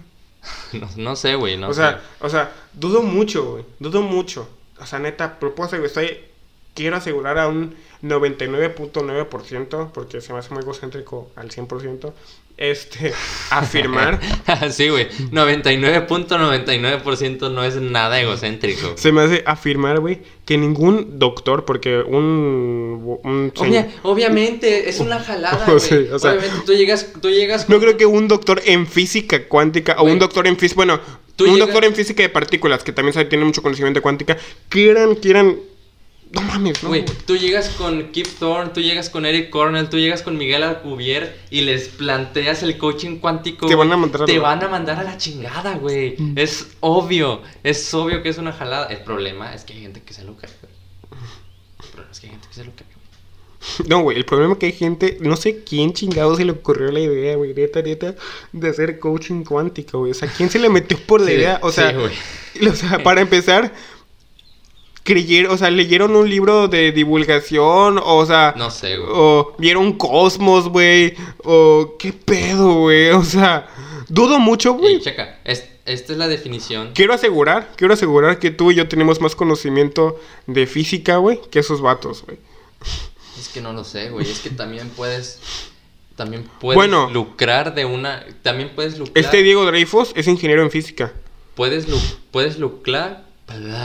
Puedes lucrar dando mala información o información de la manera equivocada. Que ojo, antes de quiero aclarar, no estamos en ningún en contra de la persona, o sea, las personas que Sí. hacen coaching, estoy en contra de tu moral porque no tienes ningún tipo de Y si moral. cometiste un delito. O sea, en neta no tienes ningún tipo de moral haciendo ese coaching porque te estás aprovechando de la gente extremadamente vulnerable. Sí. Estoy en contra de súper tu trabajo. O sea, no, dudo y, de, y de son, tus- a- y son aquellos que te venden recetitas para la vida, güey. O sea, o sea, es. Créeme, créeme. Si hubiera. O sea, si esas recetas fueran 100% efectivas, güey. Porque no eres, dudo. Eres genérico. Si, O sea- si funcionan, eres genérico. Es, es, el, es el típico No. discurso de, mira, este es una, esta es una fórmula para la vida que a veces funciona, a veces no funciona. Es específicamente para ti porque también eres especial, pero mi contenido le llega a 10 millones de personas y también es para esas 10 millones de personas. Pero también es especial porque es para ti, pero no solo es para ti, pero porque también es para otras personas que también son Pero, o especiales. sea, créeme, ¿crees que los. ¿Crees que.? O sea, yo, yo, yo no quiero afirmar, pero ¿crees que todos, o sea, todos los taxistas disfrutan su trabajo? No, No, no, güey. no lo sé. O sea, ¿crees que Supongo que todos, no. o sea, ¿crees que todas esas personas que desgraciadamente viven, o sea, no estoy diciendo que los taxistas se ven al día, pero la- algunos de ellos sí, porque pues leí un artículo para una tarea ambiental, este, los de transporte público, la mayoría vive al día, o gran parte vive al día, güey. Sí. ¿Crees que esas personas, en vez de tronarse los dedos y decir, puta madre, güey, ¿qué va a comer mi familia mañana? Ya, la, los exámenes de mi niña, no sé, esto, güey a decir, este, no mames, güey, si esa fórmula jala, o sea, ¿cuántas personas que, que, que, que, que no pueden pagar, o sea, que, No, y, y volvemos al punto que también se vuelve moda, güey.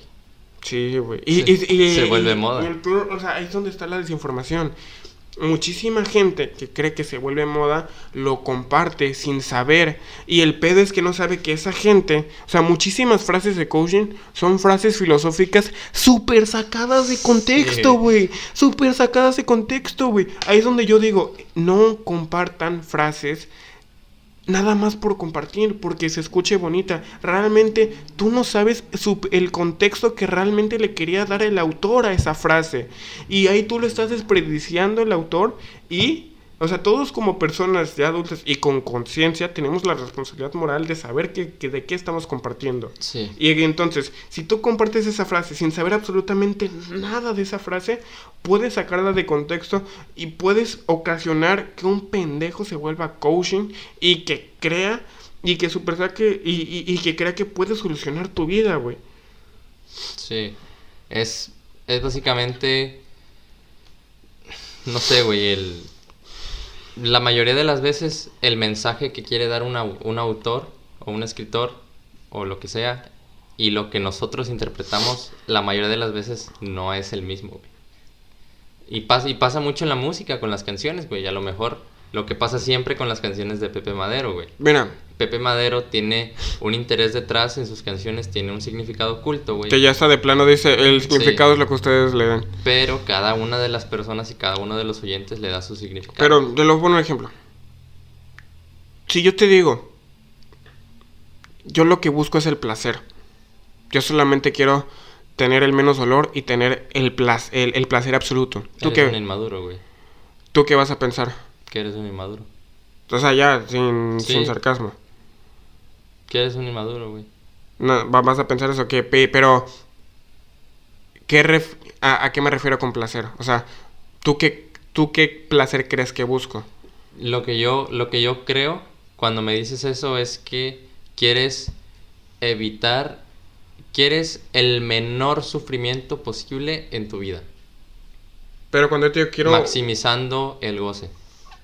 Exacto, pero cuando yo te digo que quiero una vida de placer, muchísima gente va a querer, no, pues este quiere sexo, quiere alcohol, quiere drogas. En cambio, hay los filósofos estoicos, ellos decían, yo quiero el placer absoluto, el placer absoluto. Pero ellos a qué se referían con un placer? Ellos se referían, yo para mí mi placer es tener una casa, el cual pueda llegar del trabajo y pueda acostarme y tener el menos sufrimiento en vez de no tener una casa. Mi placer es llegar un, de una ardua jornada, venirme caminando por ir del gimnasio y tener poder tener y poder gozar un vaso de refrescante agua y poder tomarme ese vaso de agua. Ellos se referían con eso el placer, no se referían a sexo, no se referían a alcohol y drogas. Y el buscar el menor, el menor daño absoluto, ellos se referían a si tú, este, ellos, eh, para empezar, ellos estaban conscientes de que para tener placer tenían que sufrir. Sí. Pero estaban conscientes de que iban a sufrir. Tú tienes que estar Sí. consciente que vas a sufrir. Pero evitaban el sufrimiento extenso. Voy a poner el mismo ejemplo que puse el episodio pasado, pero pues no. Si tú tienes, el de- de, eh, si- eso me lo planteó mi maestra de, de filosofía estoica, si tú tienes una relación mal, o si tu relación ya va por el carajo, pero, que, pero no la quieres terminar, pero si la quieres terminar, tú tienes que tomar esa decisión y ponerte a pensar cuál me va a causar menos placer. Si yo sigo con esa relación que me va a hacer daño y que me va a hacer sufrir y que aparte cuando la termine va a hacer sufrir y, a la- y- y voy a tener mucho sufrimiento con los días, con los meses y voy a sufrir más de lo que voy a tener placer, pues mejor la termino en esa instancia. ¿Por qué? Porque sí me va a doler, pero ya me va a dejar de doler. Sí, o sea, ya no, voy a ten- ya no voy a estar a toda esa persona. A Eso Sí. se referían los estoicos. En cambio, si yo comparto una frase de Epicteto, güey, o de o algún filósofo estoico donde diga, "Mm, yo lo que siempre, eh, a mí lo que más me gusta es el placer, muchas personas van a decir, este güey quiere sexo, alcohol y drogas, güey. Porque muy, se, se, se, se distorsionaba muchísimo el mensaje. Sí, y es donde yo me refiero que es muy importante no compartir cualquier frase de Instagram, cualquier post de un libro sacado de contexto, que las personas solamente dicen, se ve bonita la frase, rima la frase, Sí. y no Y de- saben y de absolutamente hecho, nada. Me atrevería a decir que las frases más sacadas de contexto son las de Platón, güey, porque Platón era una persona El amor platónico, güey. El amor, dilo tú. O sea, muchas personas, o sea, por supuesto que la gran mayoría de personas ya sé, o sea, ni siquiera sabe quién es Platón y dice tengo un amor platónico. Sí. Pues es que también es una definición que ya está dentro de la cultura general, güey. O sea, decir amor platónico ya pero es, una pero es una frase Sí, que desgraciadamente frase- se sacó de contexto sí, que es- no es- iba a lo que es, Sí. se cree hoy en día que es un amor platónico, está mal utilizada. Está, Súper mal utilizada, güey. Bueno, la definición de coaching, güey.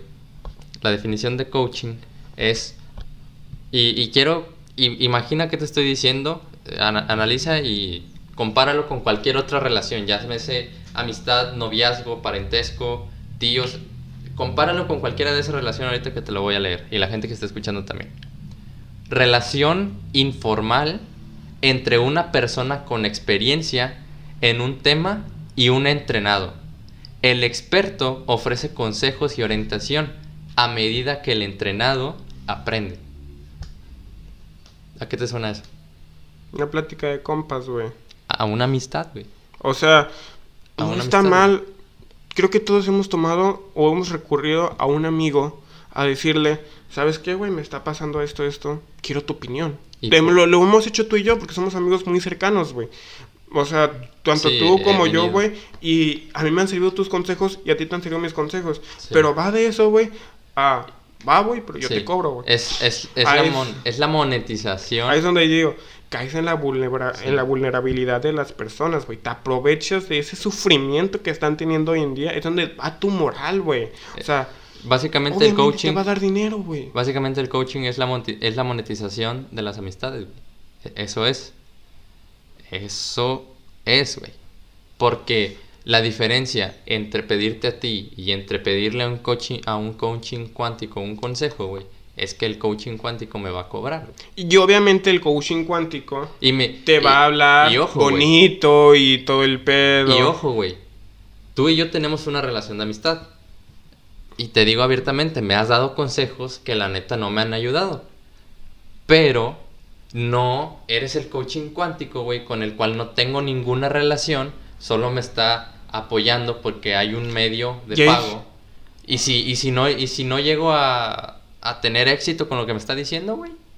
Ni a mí no me afecta que yo no te, que no te hayan ayudado. ¿Por qué? Porque yo no tengo ninguna responsabilidad. Al final de todos mis consejos te digo, güey, si te sirve bien y si no, es tu vida. Sí, y, y hacer la distinción en que... Y ellos tienen la responsabilidad, al menos moral, güey, de que te sirvan, güey, porque les estás dando su confianza y al menos creo que me puedo atrever que sirve más ir con un amigo que te conozca, güey, que sepa lo que te gusta, lo que no te gusta, a dónde puede llegar, a un güey que... la- el problema es que la mayoría de las veces no te van a funcionar esos consejos. Porque, y ponte, hay que, hay que ponernos en el, en, el, en el punto en que si te funcionan eres genérico, güey, volvemos a lo mismo. Ese consejo que te están dando a ti, ese coach que tiene una audiencia, se lo está dando a toda esa audiencia, güey. Eres genérico. Si, si te funcionan esos consejos, güey, que les da a todos los demás, eres genérico, güey. ¿Te consideras una persona genérica? Obviamente no, güey. Cada persona tiene una situación psíquica totalmente diferente y totalmente distinta con distintos conflictos y con distintos problemas, güey. ¿Sí? Si funciona, a lo mejor es narrativa. O una de dos, o es narrativa o si fue un buen consejo, güey. Pero la mayoría de las veces no va a funcionar.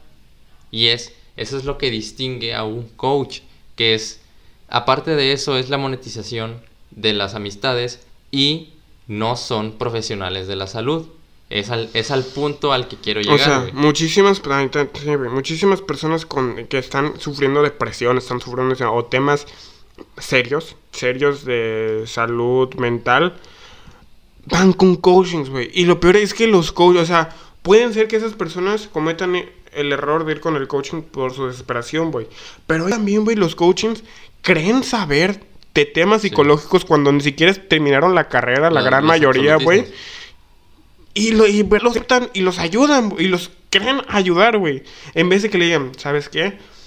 Vete con un psicólogo. O sea, es un profesional de la salud, un güey que estudió cinco años eh, cómo es la mente, cómo trabaja la mente, cómo puedo ayudar a una persona con ansiedad, qué palabras les puedo decir, desde, desde qué punto. Un profesional de la salud, güey. O sea, es lo mismo si yo, yo tengo asma, güey. Me estoy muriendo de pulmones, o sea, me estoy muriendo, güey, no puedo respirar. Y digo, no, no voy con un doctor, voy con un coaching, güey. Y el coach me ayuda, güey. Sí. O sea, el coach se atreve a decir, va, yo te ayudo, güey, toma esto. Sí, es. Esa parte, el, el problema es que también trabajan con absolutismos, güey. Es. Tienen este. Este aceite de Son políticos o poetas, güey. Son poetas o políticos. Sí, güey. Eh, me estoy, estoy buscando aquí, si me ven mirando la computadora, aquí está. Ahí es donde está, a- a- ahí es donde entraría la buena frase de. Sócrates. Yo solo sé que no sé nada. Esa frase estaría perfecta para los coaches. Sí, y quiero hacer aquí la, la, la, la, la aclaración de que este punto lo decidí sacarlo de los coachings, lo del coach, porque quería llegar al punto que vi en una publicación de este, una psicóloga que se llama Paola Lavin, que está en Instagram como paola.lavin.lps. Este, no es una mención pagada ni nada, güey, solo es una, una gran psicóloga que comparte créeme, mucho contenido, güey. Te digo algo, créeme que no tienes que aclarar. Dudo mucho que las personas crean que nos patrocinen, güey. o sea, no nos van a patrocinar nadie, güey. Quería llegar a, a, esa conclusión porque hizo, pues, básicamente, hizo un, un reel de, de este tema, güey, que es que los coaches, los gurús mm, y los influencers no son profesionales de la salud, güey. Mm, por más que te identifique, por más que te identifiques con una de sus tesis o, o te hayan ayudado, no son profesionales de la salud. No están, eh, certificados. No están certificados para no pasaron por años de estudio para tratar traumas de la psique o problemas con la psique. ¿Sí? Exactamente. ¿Quiénes, quiénes sí son psicólogos? ¿Quiénes, quiénes sí son psicólogos? ¿Quiénes, ¿Quiénes sí son profesionales de la salud? Los psicólogos clínicos, los psiquiatras, los enfermeros psiquiátricos, los trabajadores social clínicos y demás. Todo aquel que tenga una todo, todo aquel que tenga una profesión en, en este tipo de ámbito, güey, es considerado un profesional de la salud, güey.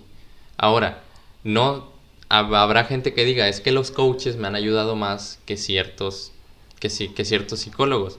Y ok, no todas las relaciones con los psicólogos son buenos, tienen, hay ciertos checkbox que tienes que marcar, la relación, tu postura hacia avanzar en el tratamiento.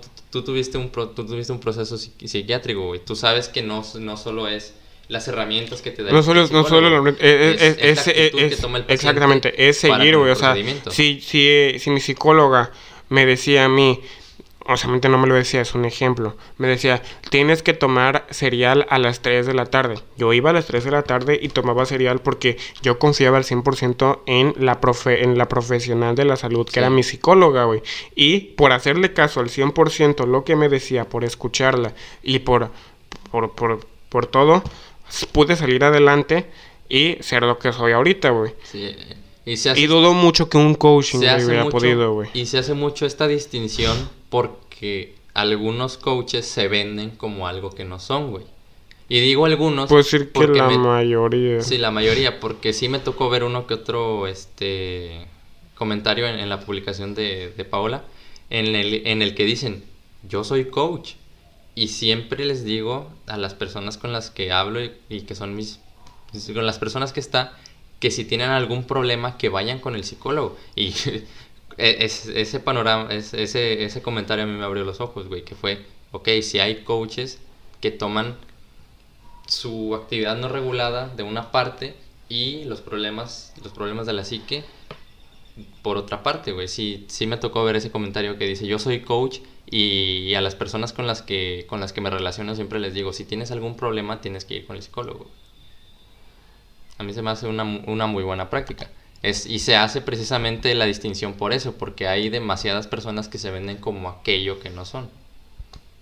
Y como en todo, como en toda profesión, va a haber, va a haber profesionales buenos, va a haber profesionales malos. Hay maestros buenos, hay maestros malos, hay... No sé, güey. ¿Qué, qué se me olvidaron las profesiones. Hay médicos buenos, hay médicos malos, hay arquitectos buenos, arquitectos malos, ingenieros buenos, ingenieros malos. Aquí la distinción se hace porque se ve, hay personas que se venden como lo que no son y pueden agravar. Si, si, no, si no tienes la fortuna de tener este buen caso de éxito, güey, pueden agravar tu salud, tu salud psíquica, güey. Ese es el, ese es el, el tema. Desgraciadamente, güey. Sí, o sea, como, o sea, Sí, o sea, como también como las como los influencers, como lo que pasó ahorita, güey, que los influencers que se creí, que creían que podían hablar de política cuando no tenían ningún tipo de conocimiento, güey. Y ahí es donde insisto, o sea, todos esos coaches, influencers y eso son personas que su único fin es el dinero, güey. O sea, lo único que les mueve es el dinero, güey. Y ahí es donde estamos mal, güey. No neces o sea, dejen de querer, o sea, hay que... ¿Hay algo, algo ah. que les guste o no reconocer a la gente que defiende a esas personas? Si tu influencer favorito habló y admitió, sea con la excusa que sea, que habló del Partido Verde, está admitiendo un delito electoral. Eso no va a cambiar. Entonces, lamento decirte que el influencer al que sigues es alguien que cometió un delito electoral. Lo mejor que puedes hacer es quitarle tu follow. ¿Por qué? Porque esas personas se alimentan del impacto que tienen sus campañas Sea negativa o positiva. O sea, si tú le vas y le dices, "Va- vas y chingas a tu madre, eh, el, el, el, el algoritmo no detecta un vas y chingas a tu madre. Sea bueno o malo. el algoritmo detecta si le quitas Sí. tu follow. El algoritmo, exactamente. Pero, este, pero, o sea, o sea, sí, una, hay que dejar de admirar a tanto a personas equivocadas que no te van a dejar absolutamente nada.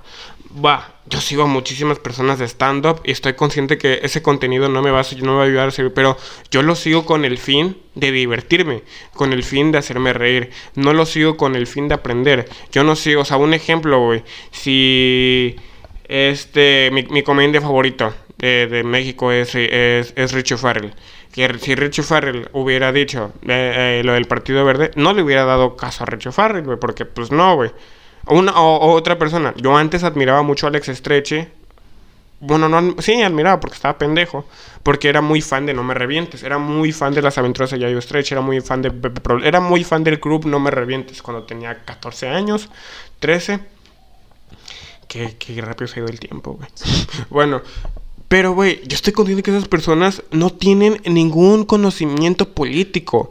No tienen ningún conocimiento. O sea, para empezar, para tener conocimientos políticos, es saber de infraestructura, saber de salud. O sea, lo vimos en, en la investigación que hicimos. O sea, saber de un chingo de temas, saber de temas sociales, saber de filosofía, saber de, de saber de muchísimos temas para poder decir y adentrarte en temas políticos. Y aún así no Y- puedes decir con certeza. Y aún así no puedes decir con certeza. Mira, ¿sabes qué? Investigué de cabo a rabo y yo sé que las mejores propuestas son de este partido. Ajá. Porque a lo mejor llegan al poder y no los cumplen, güey. Exacto, y, y, te- y- y- oh, eso es lo que iba. Hay que, estar, hay que estar conscientes y también saber, tener lógica, que una, para empezar, no, como todo, como todo, no todo depende del candidato. O sea, está, hay que estar conscientes que en seis años, hay, primero hay que limpiar toda la mierda que hizo el sexenio pasado, el candidato pasado. Y para hacer eso, desgraciadamente no se van a poder cumplir todas las propuestas del partido que quedó. O sea, hay que estar conscientes que no todo, o por más que quiera el candidato, muchas veces no va a poder cumplirlo Sí, por todo eso. Se tiene Se- que hacer un reajuste. Exactamente. Segundo, pues puede ser que haya ya temas de corrupción y ese pedo. Tercero, no sabes, o sea, si tú no sabes de un tema, no lo hables y no insistas a personas. Porque, un ejemplo, cuando tú y yo nos metimos bien cabrón en el contenido político, muchísimos amigos me decían, hey, dime por qué votar. Así de huevo llegaban, hey, dime por qué votar, dime por qué votar. Decir, güey, yo no te voy a decir por quién votar.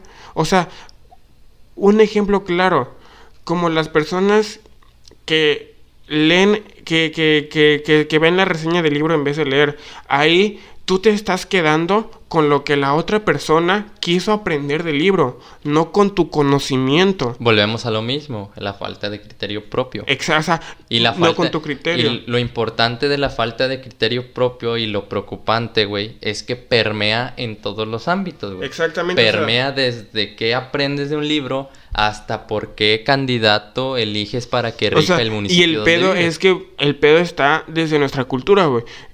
Hazme al favor que dice, el tema político no se toca en la mesa. ¿Por qué no se va a tocar en la mesa, güey? O sea, un ¿por qué? ¿Por qué se va a tocar en la mesa? ¿Qué le pasó al hijo de Juanita? ¿A quién embarazó el hijo de Juanita? Que este, a Juanita no pasó el examen de la universidad. O sea, chismes imbéciles. Ah, ¿por qué candidato vamos a votar? Sí. ¿Por qué? O sea, ¿qué está haciendo mal el gobierno? ¿Qué está haciendo bien el gobierno? Eh, temas intelectuales. Tú, o sea, tú y yo buscamos, güey. ¿Cuánta información había sobre los candidatos actuales a la presidencia municipal? nula información, güey. Nula información. Güey, había nula. extremadamente poca, güey. O sea, neta, tenías que rascarle, pero rascarle bien cabrón para poder encontrar, güey. Y yo, y, y, Y yo, o sea, yo les decía, yo entrevisté a tres candidatos políticos. Pueden ver las entrevistas. Su contestación era, no mames, dura una hora. Güey, puedes verte, o sea, porque todos mis amigos que me preguntaron se echaron élite cuando salió, güey. Sí se pueden echar ocho horas de élite, güey.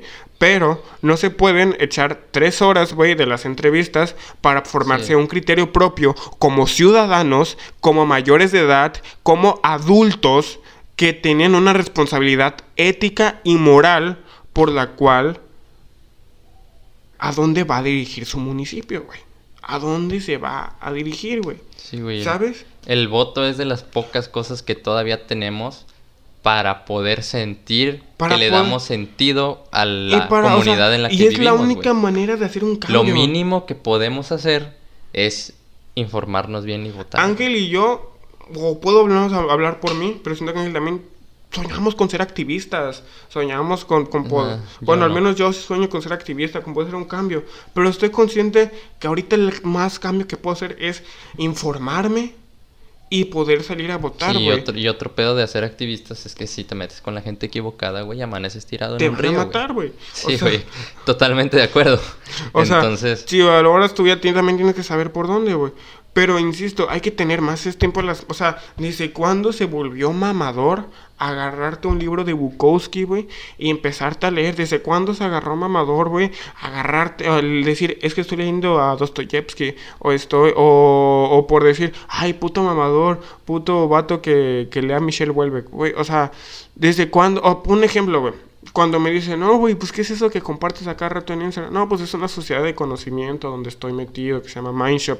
Ay, puto mamador, güey. Pero digo, no, güey, este, ac- acabo de pagar mi suscripción a Brazers, güey. A la verga, ¿y qué tal? ¿Están chidos? No, no mames, güey. O sea, ¿desde cuándo le damos, o sea, desde cuándo es más importante esos temas a, a los temas que realmente son importantes como ciudadanos, güey? Ahí es donde insisto, solamente una de esas personas quieren dinero sin, o sea, esas personas creen que eh, todo justifica los medios. O sea, que el camino justifica los medios, güey. sí, ves. El, el problema con esa. El problema con eso, y, y lo explica muy bien Dave, Ch- Dave Chappelle en uno de, en uno de esos stand-ups. Que- bueno, en, bueno, me que- retracto, güey. En, en, en stand-up sí puedes aprender muchas cosas, que, güey. que es de que es de un este el, el chiste es que se que en una cena de Hollywood él se encuentra con algunos productores y le preguntan que si está pensando en alguna película. Él dijo que para nada tenía pensado hacer una película, pero que para seguir la plática dijo que sí. Obviamente es un chiste. Y dice, pues el primero que tenía es, es, una de superhéroes, en el que es un hombre, no, no me acuerdo cómo era, güey, no me acuerdo su complexión ni nada, pero básicamente era un hombre que podía salvar vidas, que era como Superman, pero que para activar sus poderes tenía tenía que tenía que dedear a una mujer, güey. En- entonces, el problema era, el, el- la conclusión de, de ese personaje era que a final de cuentas, como había un incendio en unas, en- a, unas dos cuadras y le decía a una mujer, oye, déjame por favor hacer esto para salvar a las personas. Y las mujeres lo miraban con cara de qué pedo con este vato. Entonces él las violaba, las mataba y después iba a salvar a las personas que estaban en los incendios. Y decía, no me miren con esa cara, salva más personas de las que viola. Por supuesto que es un superhéroe. Y después dice, no, no es cierto. A final de cuentas, viola personas, güey. De acuerdo. Es básicamente es ese sentimiento de el fin justifica los medios. Si, si utilizamos esa analogía, eh, si utilizamos ese pensamiento, estaríamos de acuerdo en que existiera un superhéroe que violara mujeres con tal de salvar a más personas, güey. Exactamente. Es como y hay muchas personas que tienen, o sea, Sí, es como... de- aclarar, es- no, no, no estoy diciendo que las personas tengan este pensamiento de, de dediar mujeres, pero como el chiste de Chappelle, pero hay muchas personas que tienen, ay, güey, no hay pedo si, si, este, si perjudico a cuatro personas que no tienen nada que ver conmigo para poder ayudar a mi familia. Ay, al fin de cuentas siguen siendo personas, güey. Sí. Y al mismo tiempo que tú jodes a esas cuatro personas, jodes a la familia, las familias de esas cuatro personas, o punto a las familias de dos personas que dependían de esas dos personas, güey. Y pues sí, básicamente este tema se sacó a la, la sacamos aquí a la mesa porque es importante que nos sigamos informando después de las elecciones. O sea, aunque un- ya voy a poner un ejemplo claro y no es por mamarte. Este güey no tiene, no es mayor de edad. No, no, no votó porque no podía votar. tenía el examen de la universidad. Tenía un chingo de cosas y sabía, sabía muchísimo más de todos los candidatos políticos y tenía un criterio propio para saber por quién votar que las personas que sí podían votar, personas de 20 años, de 21 años, Sí. de 18 años, que tenían la responsabilidad moral de informarse y saber por quién votar. Muchísimas personas, o sea, Sí, está bien cabrón ese pedo. Pero bueno, eh, creo que con esto despedimos el, el episodio con diciéndoles que se informen y, y que pongan más estos temas a la mesa. que pongan, hablen, hablen de esto. pongan de moda la literatura, pongan de moda la política, pongan de moda la economía. Mira, a mí me vale madre. Si quieren no pongan no pongan de moda nada, háganlo si quieren. No lo pongan de moda si no quieren, güey. Pero háganlo No y sé, saquen los temas Yo a la siento que lo dejen de, de- de ver como, o sea, lo, lo único que causa, causa pedo es que ven mal a un vato leyendo, pero ven bien a un güey viendo porno. Eh, con esto me retiro, güey.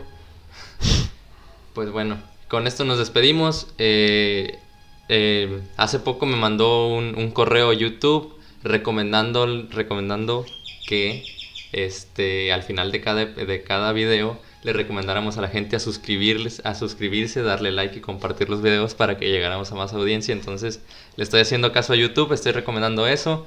También mi libro está en 40 pesos, me mandan. Y si se suscriben, DM. no olviden activar la campanita. Güey, tenía un chingo de ganas de decir eso, güey. Pues bueno, hasta aquí, espero les haya gustado y nos vemos en el siguiente episodio con otro episodio. No digas sobres, güey. Sobres. Quedó chingón, güey.